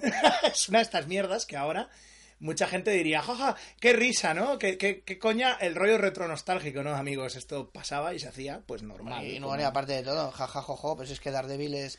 Sí, sí, claro, y Poco Daredevil... más o menos. Claro, Daredevil en el 79 ya era... es Ya... un señor que tira porras. Claro, claro, lo que pasa es que, lo que, pasa es que claro, pues bueno, eh, aquí tienes una, una versión pues un poquito más sui generis, ¿no? Daredevil toda, toda la puta noche, uh, que tengo ahora un caso dificilísimo, tal, un café con porras no lo quiere ni ver, tío, ahí las porras. Y dice, toda la puta noche vengo lleno ya, las de aborrezco las porras. porra, ¿no? En fin, bueno, pues eh, The Stranger, vamos con otra más. The Stranger, que es eh, un piloto del ABC, de- también de 1973. Y aquí, pues, eh, está Glenn Corbett, que no me suena, pero Glenn Glenn, Corbett. Corbett. Sí, me- también me suena este actor, ¿no? Interpreta a Striker, un astronauta que en una misión espacial... eh, Se trae algo este, este te va a gustar. adherido, no, ¿no? no, no, no, en una misión espacial, eh, en, el, en el espacio profundo, acaba estrellándose Ah, contra... va, eh, que no es el espacio superficial, ¿no? No, es el O sea, para el profundo, ¿no? ¿Eh? Van los, los- Para que la gente no los se extraterrestres van con la boina enroscada. Pa- Exactamente, son payeses ahí. Eh, Eh, Blorbe, Blorbe, dame un poco de ratafia. Escolti, aquí a Alpha Centauri ens roben. Alpha Centauri ens roba. Pues. Vols, vols veure... que me da la risa. Vols veure el cor de Venus? Ai, sí. Deep Space Fuet. Bueno, eh... Deep Space bueno. Eh, pues este señor eh, se da un ostión con su nave en un sitio que parece ser la Tierra, pero en realidad es un mundo paralelo llamado Terra, que está, amigos, escondido dentro del Sol. ¿Vale? Eh, tienen todo lo que... O sea, sí, tienen... Es un mundo paralelo que es exactamente igual al nuestro, Sí. y así es más barato, excepto porque no tienen la libertad que hay en el nuestro. Porque en este mundo alternativo está dominado por una especie de malvado dictador que quiere matar a Striker, porque claro, obviamente Striker va diciendo, no, pero si en mi país todos somos libres, ah, ah, no sé qué, ¿no? Y claro, pues Bueno. obviamente eh, este señor pues Se hace líder de la rebelión. se hace líder de la rebelión y lucha contra el dictador, que en este caso es Cameron Mitchell, o sea, Clatu, de, de la... de- Sí. Vale, pues Cameron Ultim- Mitchell. Va a qué- la Tierra, Qué, qué ¿no? majete, ¿no? Qué señor más majo. Ay, ay, pues ahora es un dictador chungo del espacio, ¿no? Pues ahí lo tiene, ¿no? Está, eh, de nuevo, serie baratita para poder hacer. ah, Sí, lo desea, Cuatro ¿no? chorraditas ahí de que cambia algo en un mundo paralelo y ya está, ¿no? Sí, aquí es que el agua sale por el... El grifo rojo es para agua fría y el azul para caliente. Oh, oh, qué, qué diferente es Sí, todo, no, ¿eh? ahora nos estamos riendo de eso, pero a lo mejor vemos el piloto y es eso. ¿eh? Y es así, Yo exactamente. solo digo eso. Y ¿eh? aquí que- al Medo Meñique le llamamos pulgar. Tremendo, pero. Tremendo, pero probablemente estás describiendo el guion de esto. Dios mío, Así qué, que- qué desorientado me siento, ¿no? Ahí. He vuelto a tocar otra vez el agua, el agua caliente. El mismo gag todos los putos episodios. Sí, ¡Que eh, me todo- quemo con el agua! Es venga, hombre, Y ya. luego ya el drama. Por- O sea, exactamente. luego ya el, el drama de oh, que tenemos que luchar aquí contra, contra, un, contra un sistema opresor. ¡Oh, eh! y el agua caliente. Me he traído sopa, mierda, le he vuelto a echar del agua, que el grifo que no era. Y así. na, na. Hilarity ensues. Executive Producers, Mick Nutball. Mike Nutball. Mike McNutball. era. McNutball era, joder, ya se nos olvida de los personajes que hemos inventado. Bueno, eh, este de la CBS llamado Wishman de 1983. Eh, tremendo, ¿eh? este. este ya- el, sí. el- el señor de los deseos. ¿no? Esto ya es la, la exploitation más loca que te puedes imaginar. No, pero te voy a enseñar una foto del, del, del- uno de los protagonistas y, vas a- y ya vas a saber exactamente de qué es, es, es una exploitation esto. Porque en cuanto lo veas aquí en directo, vas a decir, hostia, y vas a decir, madre mía, el tío de efectos especiales, que sobrado está. O sea, os recomiendo que busquéis Wishman en la, en la web y os encontraréis con esto. Ah, tiza, tío, qué horror. Un niño con unos ojos como de, de- de pastillero. y Eh, Sí, unos ojos ahí como engalletados y unas antenitas. Y ahí. unas pequeñas antenitas Parece que una parece- especie de astrosneak. Que Sí, es un poco como los sneaks, ¿vale? Sí. Dando grima, ¿vale? O los chungis. Sí, los chungis, ¿no? Dando grima. Y bueno, pues este... Y esto eh, es Wishman. Wishman, es un piloto de 1983. 83, ¿eh? Con un- Después de ET. Claro. O sea que es un. Entonces un nos encontramos con que... hay... al- Bueno, en este caso, alguien...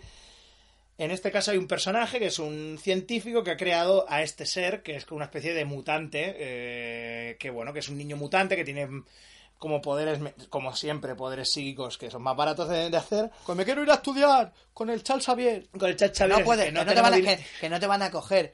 Pero, pero, pero, ¿por qué no? Pero soy mutante, ¿no? Yo te digo que tú eres, que eres muy tonto, ¿no? Te van a poner en la clase No especial. me con- oyes bien, porque eres muy tonto. Lo que pasa es que te lo dice mamá, que es asturiana, ¿no? Es que eres mutante. ¿eh? Mutante. Que eres mutante. ¡Calla, oh! Pues ¿sabes quién es, pues ¿sabes quién es mamá? Linda Hamilton. Hombre, mira, ¿Eh? Ahí, ahí tienes, pues. Linda eso. Hamilton, la fea guapa, como Sí, diría mi madre. sí, sí, sí. Porque es una que dices, qué atractiva. No, no, si luego la, la vas mirando así con una con un escuadre de cartagón y dices, uff. Quién era la bella y quién era la bestia, ¿no? Exactamente. Si James Cameron me lo imagino con un salto de cama. ahí. Romper, Rompelman estaba hasta guapo ¿eh? en, aquella, en aquella serie con esos pelos. que decíamos, decíamos que, que James Cameron, ¿por qué cogía tías tan... Sí, es que le va, Como le va tan ese rollo, tan le va ese rollo. Sí, porque realmente. eh, A Bigelow también es... la no de- es muy- sí, la Catherine Bigelow. Bueno, Catherine Bigelow de joven era así como más modelo, era más, guape- más guapetona, pero sí, Catherine Bigelow con el tiempo se iba haciendo pues, una señora con. con- en plan de. que Es de- de Lesbian Maker. la historia de James Cameron, tío. ¿Cómo, ¿Cómo coge a mujeres y las convierte en machorros, tío? ¿Por qué hace eso? Mientras duermen, tío, les da con un cincel y con un trocito de obsidiana. Mi, mi perfecto compañero de juegos, ¿no? Ahí. Verás si te acaba gustando el póker. Pues de eso ya hay una serie, ¿no? ¿Te imaginas? ¿no? Ya, ya hay una De serie Lesbian Maker. De Lesbian Maker. Pues esto básicamente era eso, simplemente que el gobierno perseguía a esta gente. Yo te lo quería enseñar más que nada por la foto del niño que es, es terrificante. Sí, además era- es como una especie de eso de... De, De Astrosnik, así de raro, con color carne y sí. con una sudadera de... Con una Sí, sudadera de sí. capucha, pero además, al no tener cuello, supongo que sería un enanito, ¿no? Claro, es, claro, un enanito, sí, imagino que sería un... Irían dando de estos ahí bailarín ahí. Claro, ni, ni, ni. Como, Sí. como Alf, cuando sale detrás de algún sitio, que se le vea, sobre todo al principio, luego lo dejan de hacer, pero al principio que es un señor vestido, entonces le ves ahí andando y digo, coño, ¿qué le pasa a Alf, tío? Se ha puesto gordo. De repente ahí.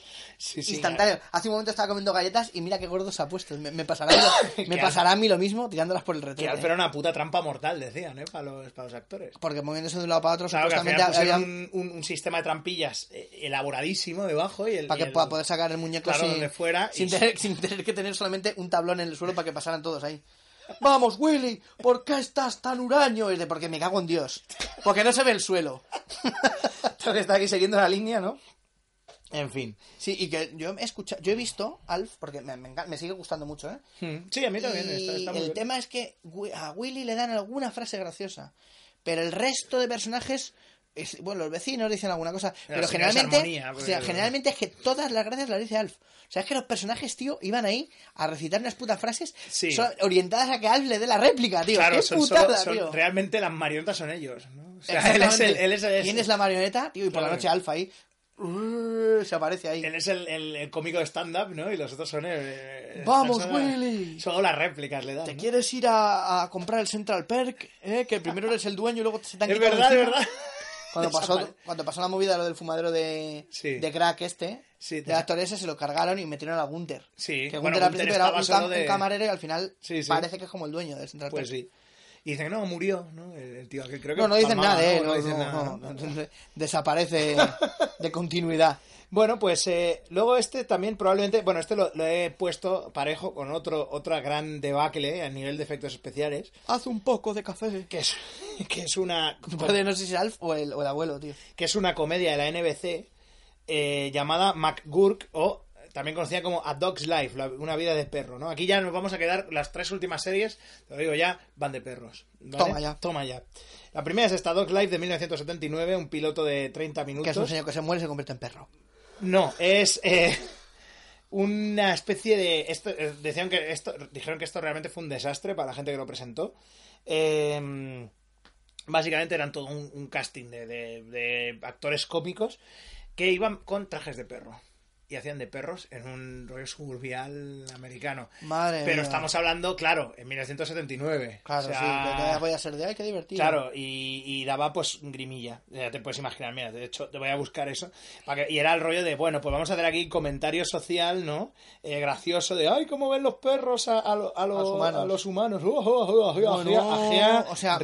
Murphy Brown, ¿no? Sí, sí, un poquito sí. Los Y chistes de- ya te puedes- imaginar. O siete sea, vidas, como le dijo Rajoy a no sé quién. Madre del Sí, jamón sí, ¿eh? hermoso. o sea, terrible. Esto lo podéis buscar. Si tenéis, este podcast es uno de esos que, si tenéis apoyo visual, os va a hacer mucha más gracia. Apoyo Creed. Apoyo, Si tenéis que... apoyo Creed. Qué miedo me da, tío. Además, Sí, eso van vestidos de perro, pero luego con la nariz pintada de negro, tío. Sí, ahí. sí, sí, ter- terrificante. O sea, ya, ya os podéis imaginar. Pues bueno, eh, para que veáis que, que esto se hizo y, todos lo permitimos. Bueno, en este caso nosotros no, porque aún no habíamos nacido. Pero.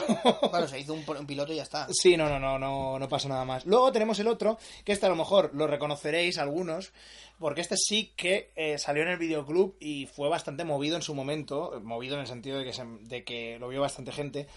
Un piloto de la Fox de 1989 de dos horas llamado K9000, que estaba K9, K9, que era la, la película con no me acuerdo con quién, que era Polly y Perro, Eh, James Belushi, James Belushi, sí. Superagente K9. Superagente K9, pues tienes K9000. Pero el del 89 está diciendo, y Superagente Sí. K9 yo creo que es de después.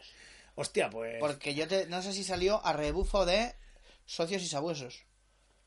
podría Yo ser, cuando bueno, vi, cuando vi cuan- cuantísimo se parecía, dije, como acaba igual que socios y sabuesos, Me muero. no vuelvo. Sí, o sea, sí. meto lleno de silicona el- el- la ranura del vídeo y ya no se vuelven a ver más películas en esta casa. Y no, acaba como debe acabar Claro. socios y sabuesos. En realidad. Pues no, K- eh, Can- claro, 9000, pero es que es un, es un juego de palabras. K9, K- K9, K9, claro, sí, sí. es fácil hacerlo, por lo tanto no. eh, pues sería rebufo de socios y sabuesos. En este caso tenemos a Chris Mulkey, eh, uno, de los uno de los protagonistas, el macarra que de Twin Peaks, que nunca me acuerdo cómo se llama el, el ¿Qué macarra? Mira, ahora, ahora lo verás. Pero si me dices que Macarra, Sí, es el... Joder, ya lo el, diré. el, el Leo. Eh, la- Podría ser, sí. No, no, es- no, no es... eh, espera, mira, ya verás. El, el personaje que hacía en Twin Peaks es este. Mira, aquí está. Este de la... El tipo este, el mullet. ¿Vale? Es que ahora no me acuerdo cómo se llama ese. Sí, ya no me acuerdo cómo se, no me acuerdo cómo se llama. Ahora eh, mismo no sé quién es. Eh, Hank, eh, me parece que era Hank, creo que era. Sí, No, podría ser. ¿era Bueno, un malo o qué? Sí, era un personaje pues, Ay, no, bastante dudoso. No me acuerdo quién es. Eh, pues eso, bueno, el caso es que este personaje, Hank, Hank Jennings, era el personaje. De hecho, Javi Valencia, que estará escuchando esto, nos puede hacer varias entradas de la Wikipedia sobre el tema, probablemente. Pero bueno, pues eso, el, el que hacía de Hank en, en Twin Peaks y también, a lo mejor, si no os acordáis, os lo, os lo voy a recordar, es el- la primera víctima del extraterrestre en Hidden. Que es el tío que va al principio con el Con el coche, coche. destrozándolo todo, escuchando música ahí a tope. Y bueno, pues este, este personaje hace un hace- este actor hace un personaje que se llama Eddie Monroe, que es el típico poli rebelde de Los Ángeles, que tiene un microchip, que le, le implantan un microchip en el cerebro, ¿vale? Por una, una científica que imagino estará muy buena. Y esto le, le esto lo que hace es que al final habla telepáticamente con su perro, que es un pastor alemán muy ¿Y a gracioso. y que cómo hace- se le ha ocurrido hacer esto? Mira, yo trabajaba haciendo un satélite, pero un subnormal se, teletransport- se teleportó dentro. reciclándolo todo, ¿no? Exactamente. Y nada, yo ahora pues ya cogí un chip que había sobrado y dije, mira, a mi perro le gusta. ¿Qué es esta mierda? Y Giran, ahí, el, ahí. giran el guion Mac, Magnut Job Productions. Magnut Job Productions. Magnut Ball Productions. Se me ha ocurrido mientras esperaba la sopa. Y bueno, pues nada, esto básicamente era eso. Era, Que eh, podía hablar con su perro y, ya, está, Era todo, pues, pullitas. ¡Ah! A ver, eh, por mucho que nos gusten los perros, porque nos gustan, hay que decir que hay cierto tipo de ficción con perros. eh, sobre todo, dígase lo que es la perro policía con... Lo con que piensa el perro o perros que hablan, a mí no me gusta. A ver, es un poco... Y luego está, pues, Rex, que es un coñazo de serie. Bueno, pero es un perro. Que Es es un perro, normal. Ya, el problema este del perro no es él, es que es austríaco. Entonces, los austríacos, como todos Sí, una- una ficción no un poco así. sentido del humor, ¿no? Exactamente. Toda la parte del norte, tío, toda gris, así hay tanto suicidio, ¿eh? Mientras nosotros aquí te puedes leer un Eduardo Mendoza. ¡Ay, qué risa! El misterio de la bolsa y la vida. Allí te lees la mierda, que son todas putas novelas iguales, las del, ¿cómo se llama? Que son gordísimas. No, que los pero eso títulos ya son es- súper eso-. Pero eso ya es Suecia, ¿eh? O sea, Bueno, pero por eso digo, las bueno, partes- queda las partes- Le la- queda poquito, sí. para- Exactamente. El, el La- yo- yo- eso- sí, yo eso le llamo, es que le llamo la Europa gris, tío. Europa gris. Eh, Steve Larson, tío, que es que los títulos súper abigarrados ahí. El hombre, lo- el hombre que se sacó el pulmón por el, el ventrículo Sí, sí, derecho, si por, lo hubieran por la oreja derecha. Si ¿no? lo hubieran hecho esto, es el hombre con microchip que hablaba con el perro. Y bueno, pues eh, dejando de lado esto, vamos a acabar con uno que probablemente este El sea hombre que buceaba en el pensamiento de su perro. ¿no? Que buceaban en el- Sí, sí, ¿eh? Con uno que probablemente recordéis o no, pero siempre se pone como el primer. En primera. eh, número uno, siempre de pilotos fallidos muy locos. Como es Puchinsky, el, el piloto de Perro que 1900. es un mayordomo, porque suena así. Ojalá, ¿no? El piloto, Ojo, de, suena, no me dejas, no suena. el piloto de 1990 protagonizado por Peter Boyle. Anda. y su perro, que es un, es un eh, bulldog inglés, Sí. muy gracioso. Entonces Peter Boyle es un policía, ah, ja, ja, que no sé qué, tal. A los siete minutos del piloto lo matan. Entonces cuando muere Peter Boyle, su alma se transporta Al perro. al perrito. Y es un animatrónico con la voz de Peter Boyle soltando chascarrillos. Claro. ¿No? Mordiéndole los cojones a los delincuentes y mierdas así. Es que, claro, mezclado con drama, es que cómo vas a poner un animatrónico un bulldog y dicen, oh, me he convertido en perro, y todo rayado ahí con música, ¿no? Y luego, pues, obviamente, sí, claro que hay cachondeíto, porque es Peter Boyle es un perro, ¿vale? Y tiene... Pero es terrible, o sea, todos los trailers que salen... Es que me gustaría cambiar todos los títulos por describir exactamente de qué va. Peter Boyle es un perro. Peter Boyle es un perro. Peter Boyle es un perro. Y a continuación, Scott Bakula, poderes de satélite. Scott Bakula es un satélite. ¿no? Robot enfadado. Richard Lynch es el anticristo. Todos, todos son así, ¿no? Todos los high concepts, ¿no? Exactamente. Y el Melenitas habla con su. bucea en los pensamientos de su perro. Bueno, pues nada, aquí tienes pues todos los pilotos de los que he sido capaz de, de recopilar. Y si quieres, pues podemos hacer un, un pequeño freestyle aquí de, de, si quieres, pilotos que te hubieran gustado que aparecieran en la tele. O, es que me he en- dejado, me he dejado, ¿sabes qué me he dejado? Una parte final, porque es que al final, esa, esa parte, como podríamos hacer coñitas, pero eh, la parte final del libro que he usado para documentarme Son- habla de pilotos basados en, en peli- pelis. en pelis. Y hay algunos un poquito rebuscados. eh, realmente uno. A lo mejor pelis que, que en su momento fueron un bombazo, pero ahora están semi olvidadas. Claro, se hicieron dos. Pero ¿cómo van a hacer un- un- una serie de Tutsi? Sí, ¿no? sí, se, in- se intentaron dos, no uno, no, sino dos pilotos de French Connection, ¿eh? Fíjate. Dos pilotos. Uno sobre el, el detective este, el Egan, el detective que utilizaron de base para Y luego al final se quedó Friends. Colega. Era un poli racista, pero ahora vivo en Manhattan. Por eso, no, lo que Me pasó... voy a hacer un Rachel. Es decir, voy a salir corriendo de mi boda. Lo que pasó es que eh, el primero se hizo sobre el, el policía que se habían basado para crear a Popeye Doyle. Pero lo que pasó al final es que como no eso no funcionó, Sí. el siguiente sí lo hicieron sobre el propio Popeye Doyle. ¿Y ¿sabes quién era? Ed O'Neill. ¡Ay, ¡Oh, amigos! amigos! Ed O'Neill haciendo de... de- Ant- Antes de hedonista, ¿no? Ed- Hedonista. Edonbot. Edonbot. Antes de empezar a de empezar a envejecer y rejuvenecer, ¿no? Sí, ¿no? La retrojubilación de Ed O'Neill en Modern Family cuando lo pasan por Neo. Sí, sí.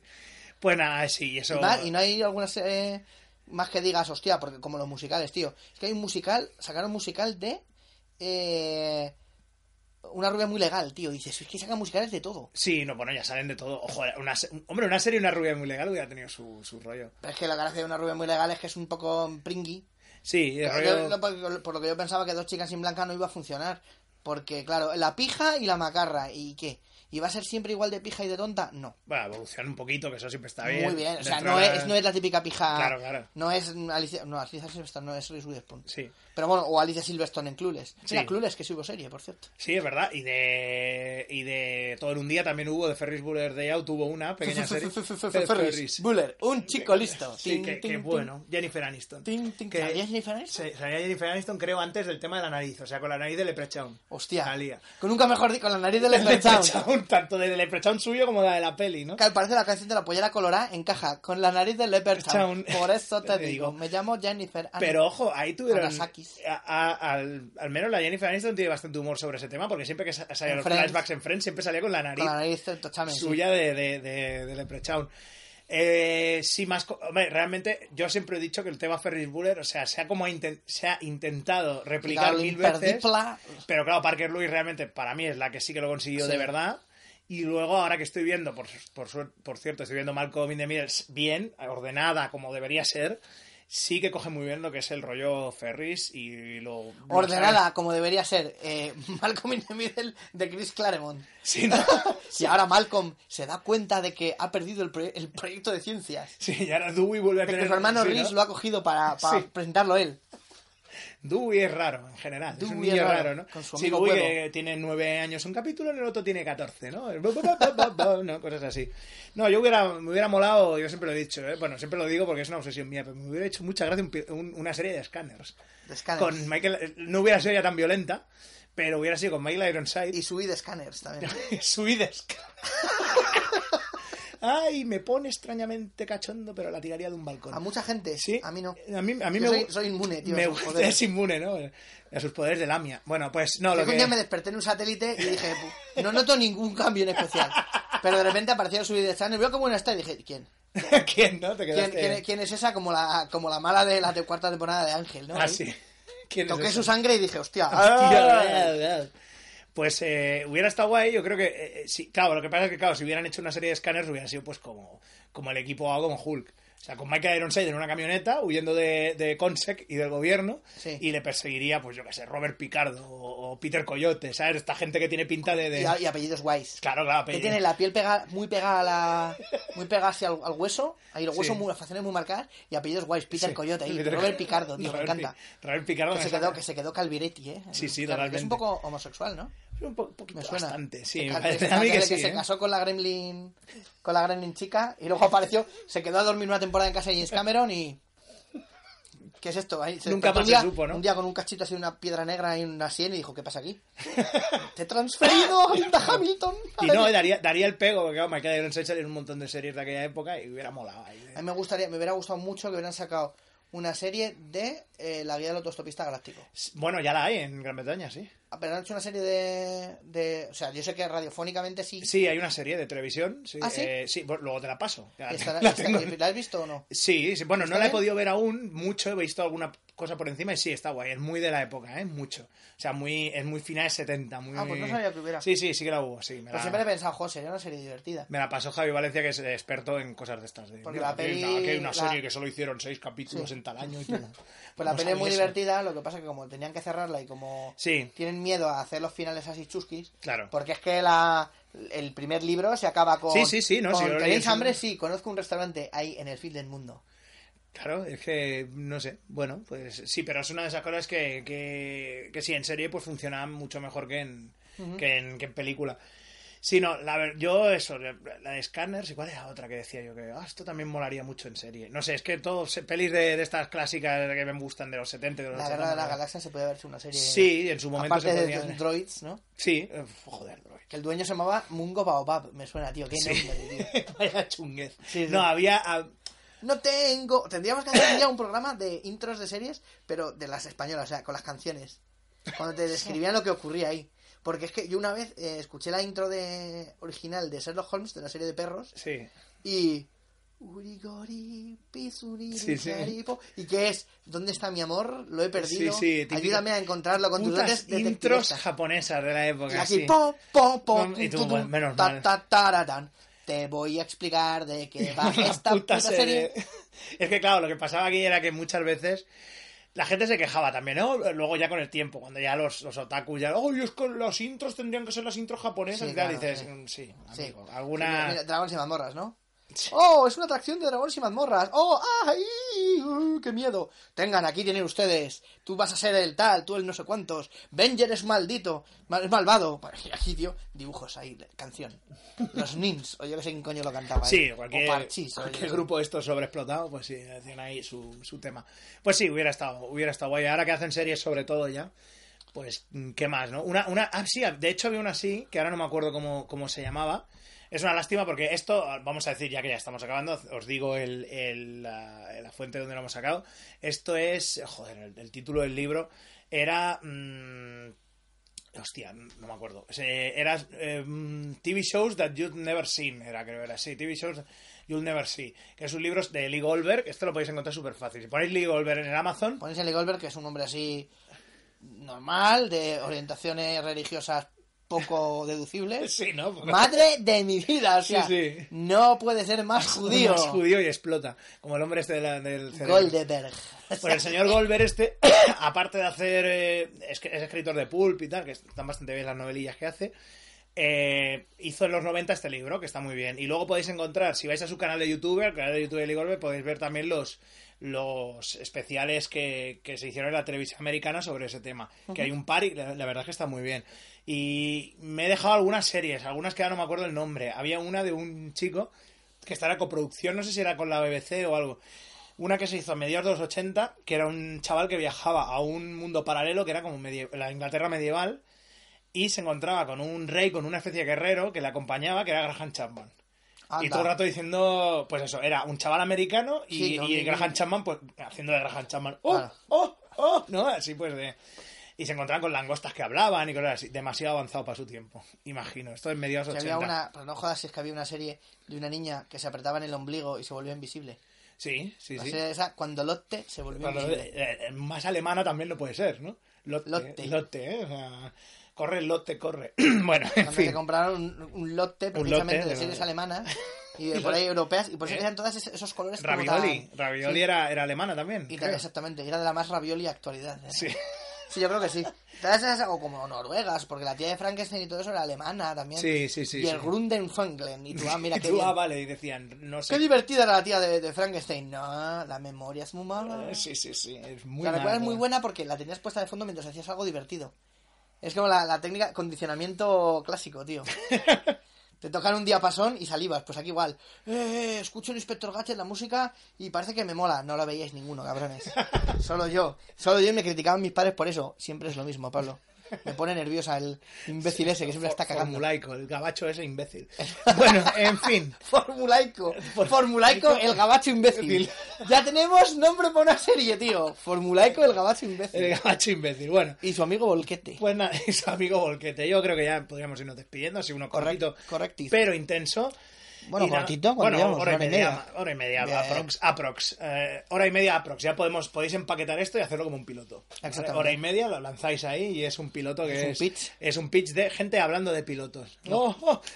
¡Qué meta, qué el- meta es todo! Cuando hicieron el primer pitch de Friends era Nocturnia Café. Hostias. Nocturnia Una Café, tío. Que suena, Joder, suena que- a novela mierdera de vampiros de los eh, 90. sí, o a un sitio de mm, transexuales ahí. También, también. En lugar de reunión de drag queens. bueno, bueno, las chatos, bienvenidos al Nocturnia Nocturnia Café. Café. Y la gente se lo pasa teta. Y luego es. Y no me pues, hace ninguna gracia. Y luego ¿eh? es un un señor, señor vestido de señora y haga bromas sexuales Sí. para incomodarte. Y luego, pues. Tú mueres, sí, y, sí. y luego haciendo playback de María Pradera. Exactamente. Bueno, Eh, vamos a agarraditos los dos espumas y terciopelo. Y todo el mundo, eh, qué bien nos lo pasamos ayer. Eh, quita marica, no me toques, no hay. El raserito doble. Exactamente. Bueno, pues nada. Soy racista, pero luego me fumo el costo que sale del culo del negro. Pues nada, nos vamos a despedir. Ha estado con ustedes Frank y Einstein también, los dos, Frank ¿no? y Einstein. y, le, ha- y le ha acompañado. Y yo soy volquete en, de- en el satélite. Para ver si se vuelve listo ahí. Hasta la próxima. Me encanta lo de la hélice que se le atornilla en el cerebro.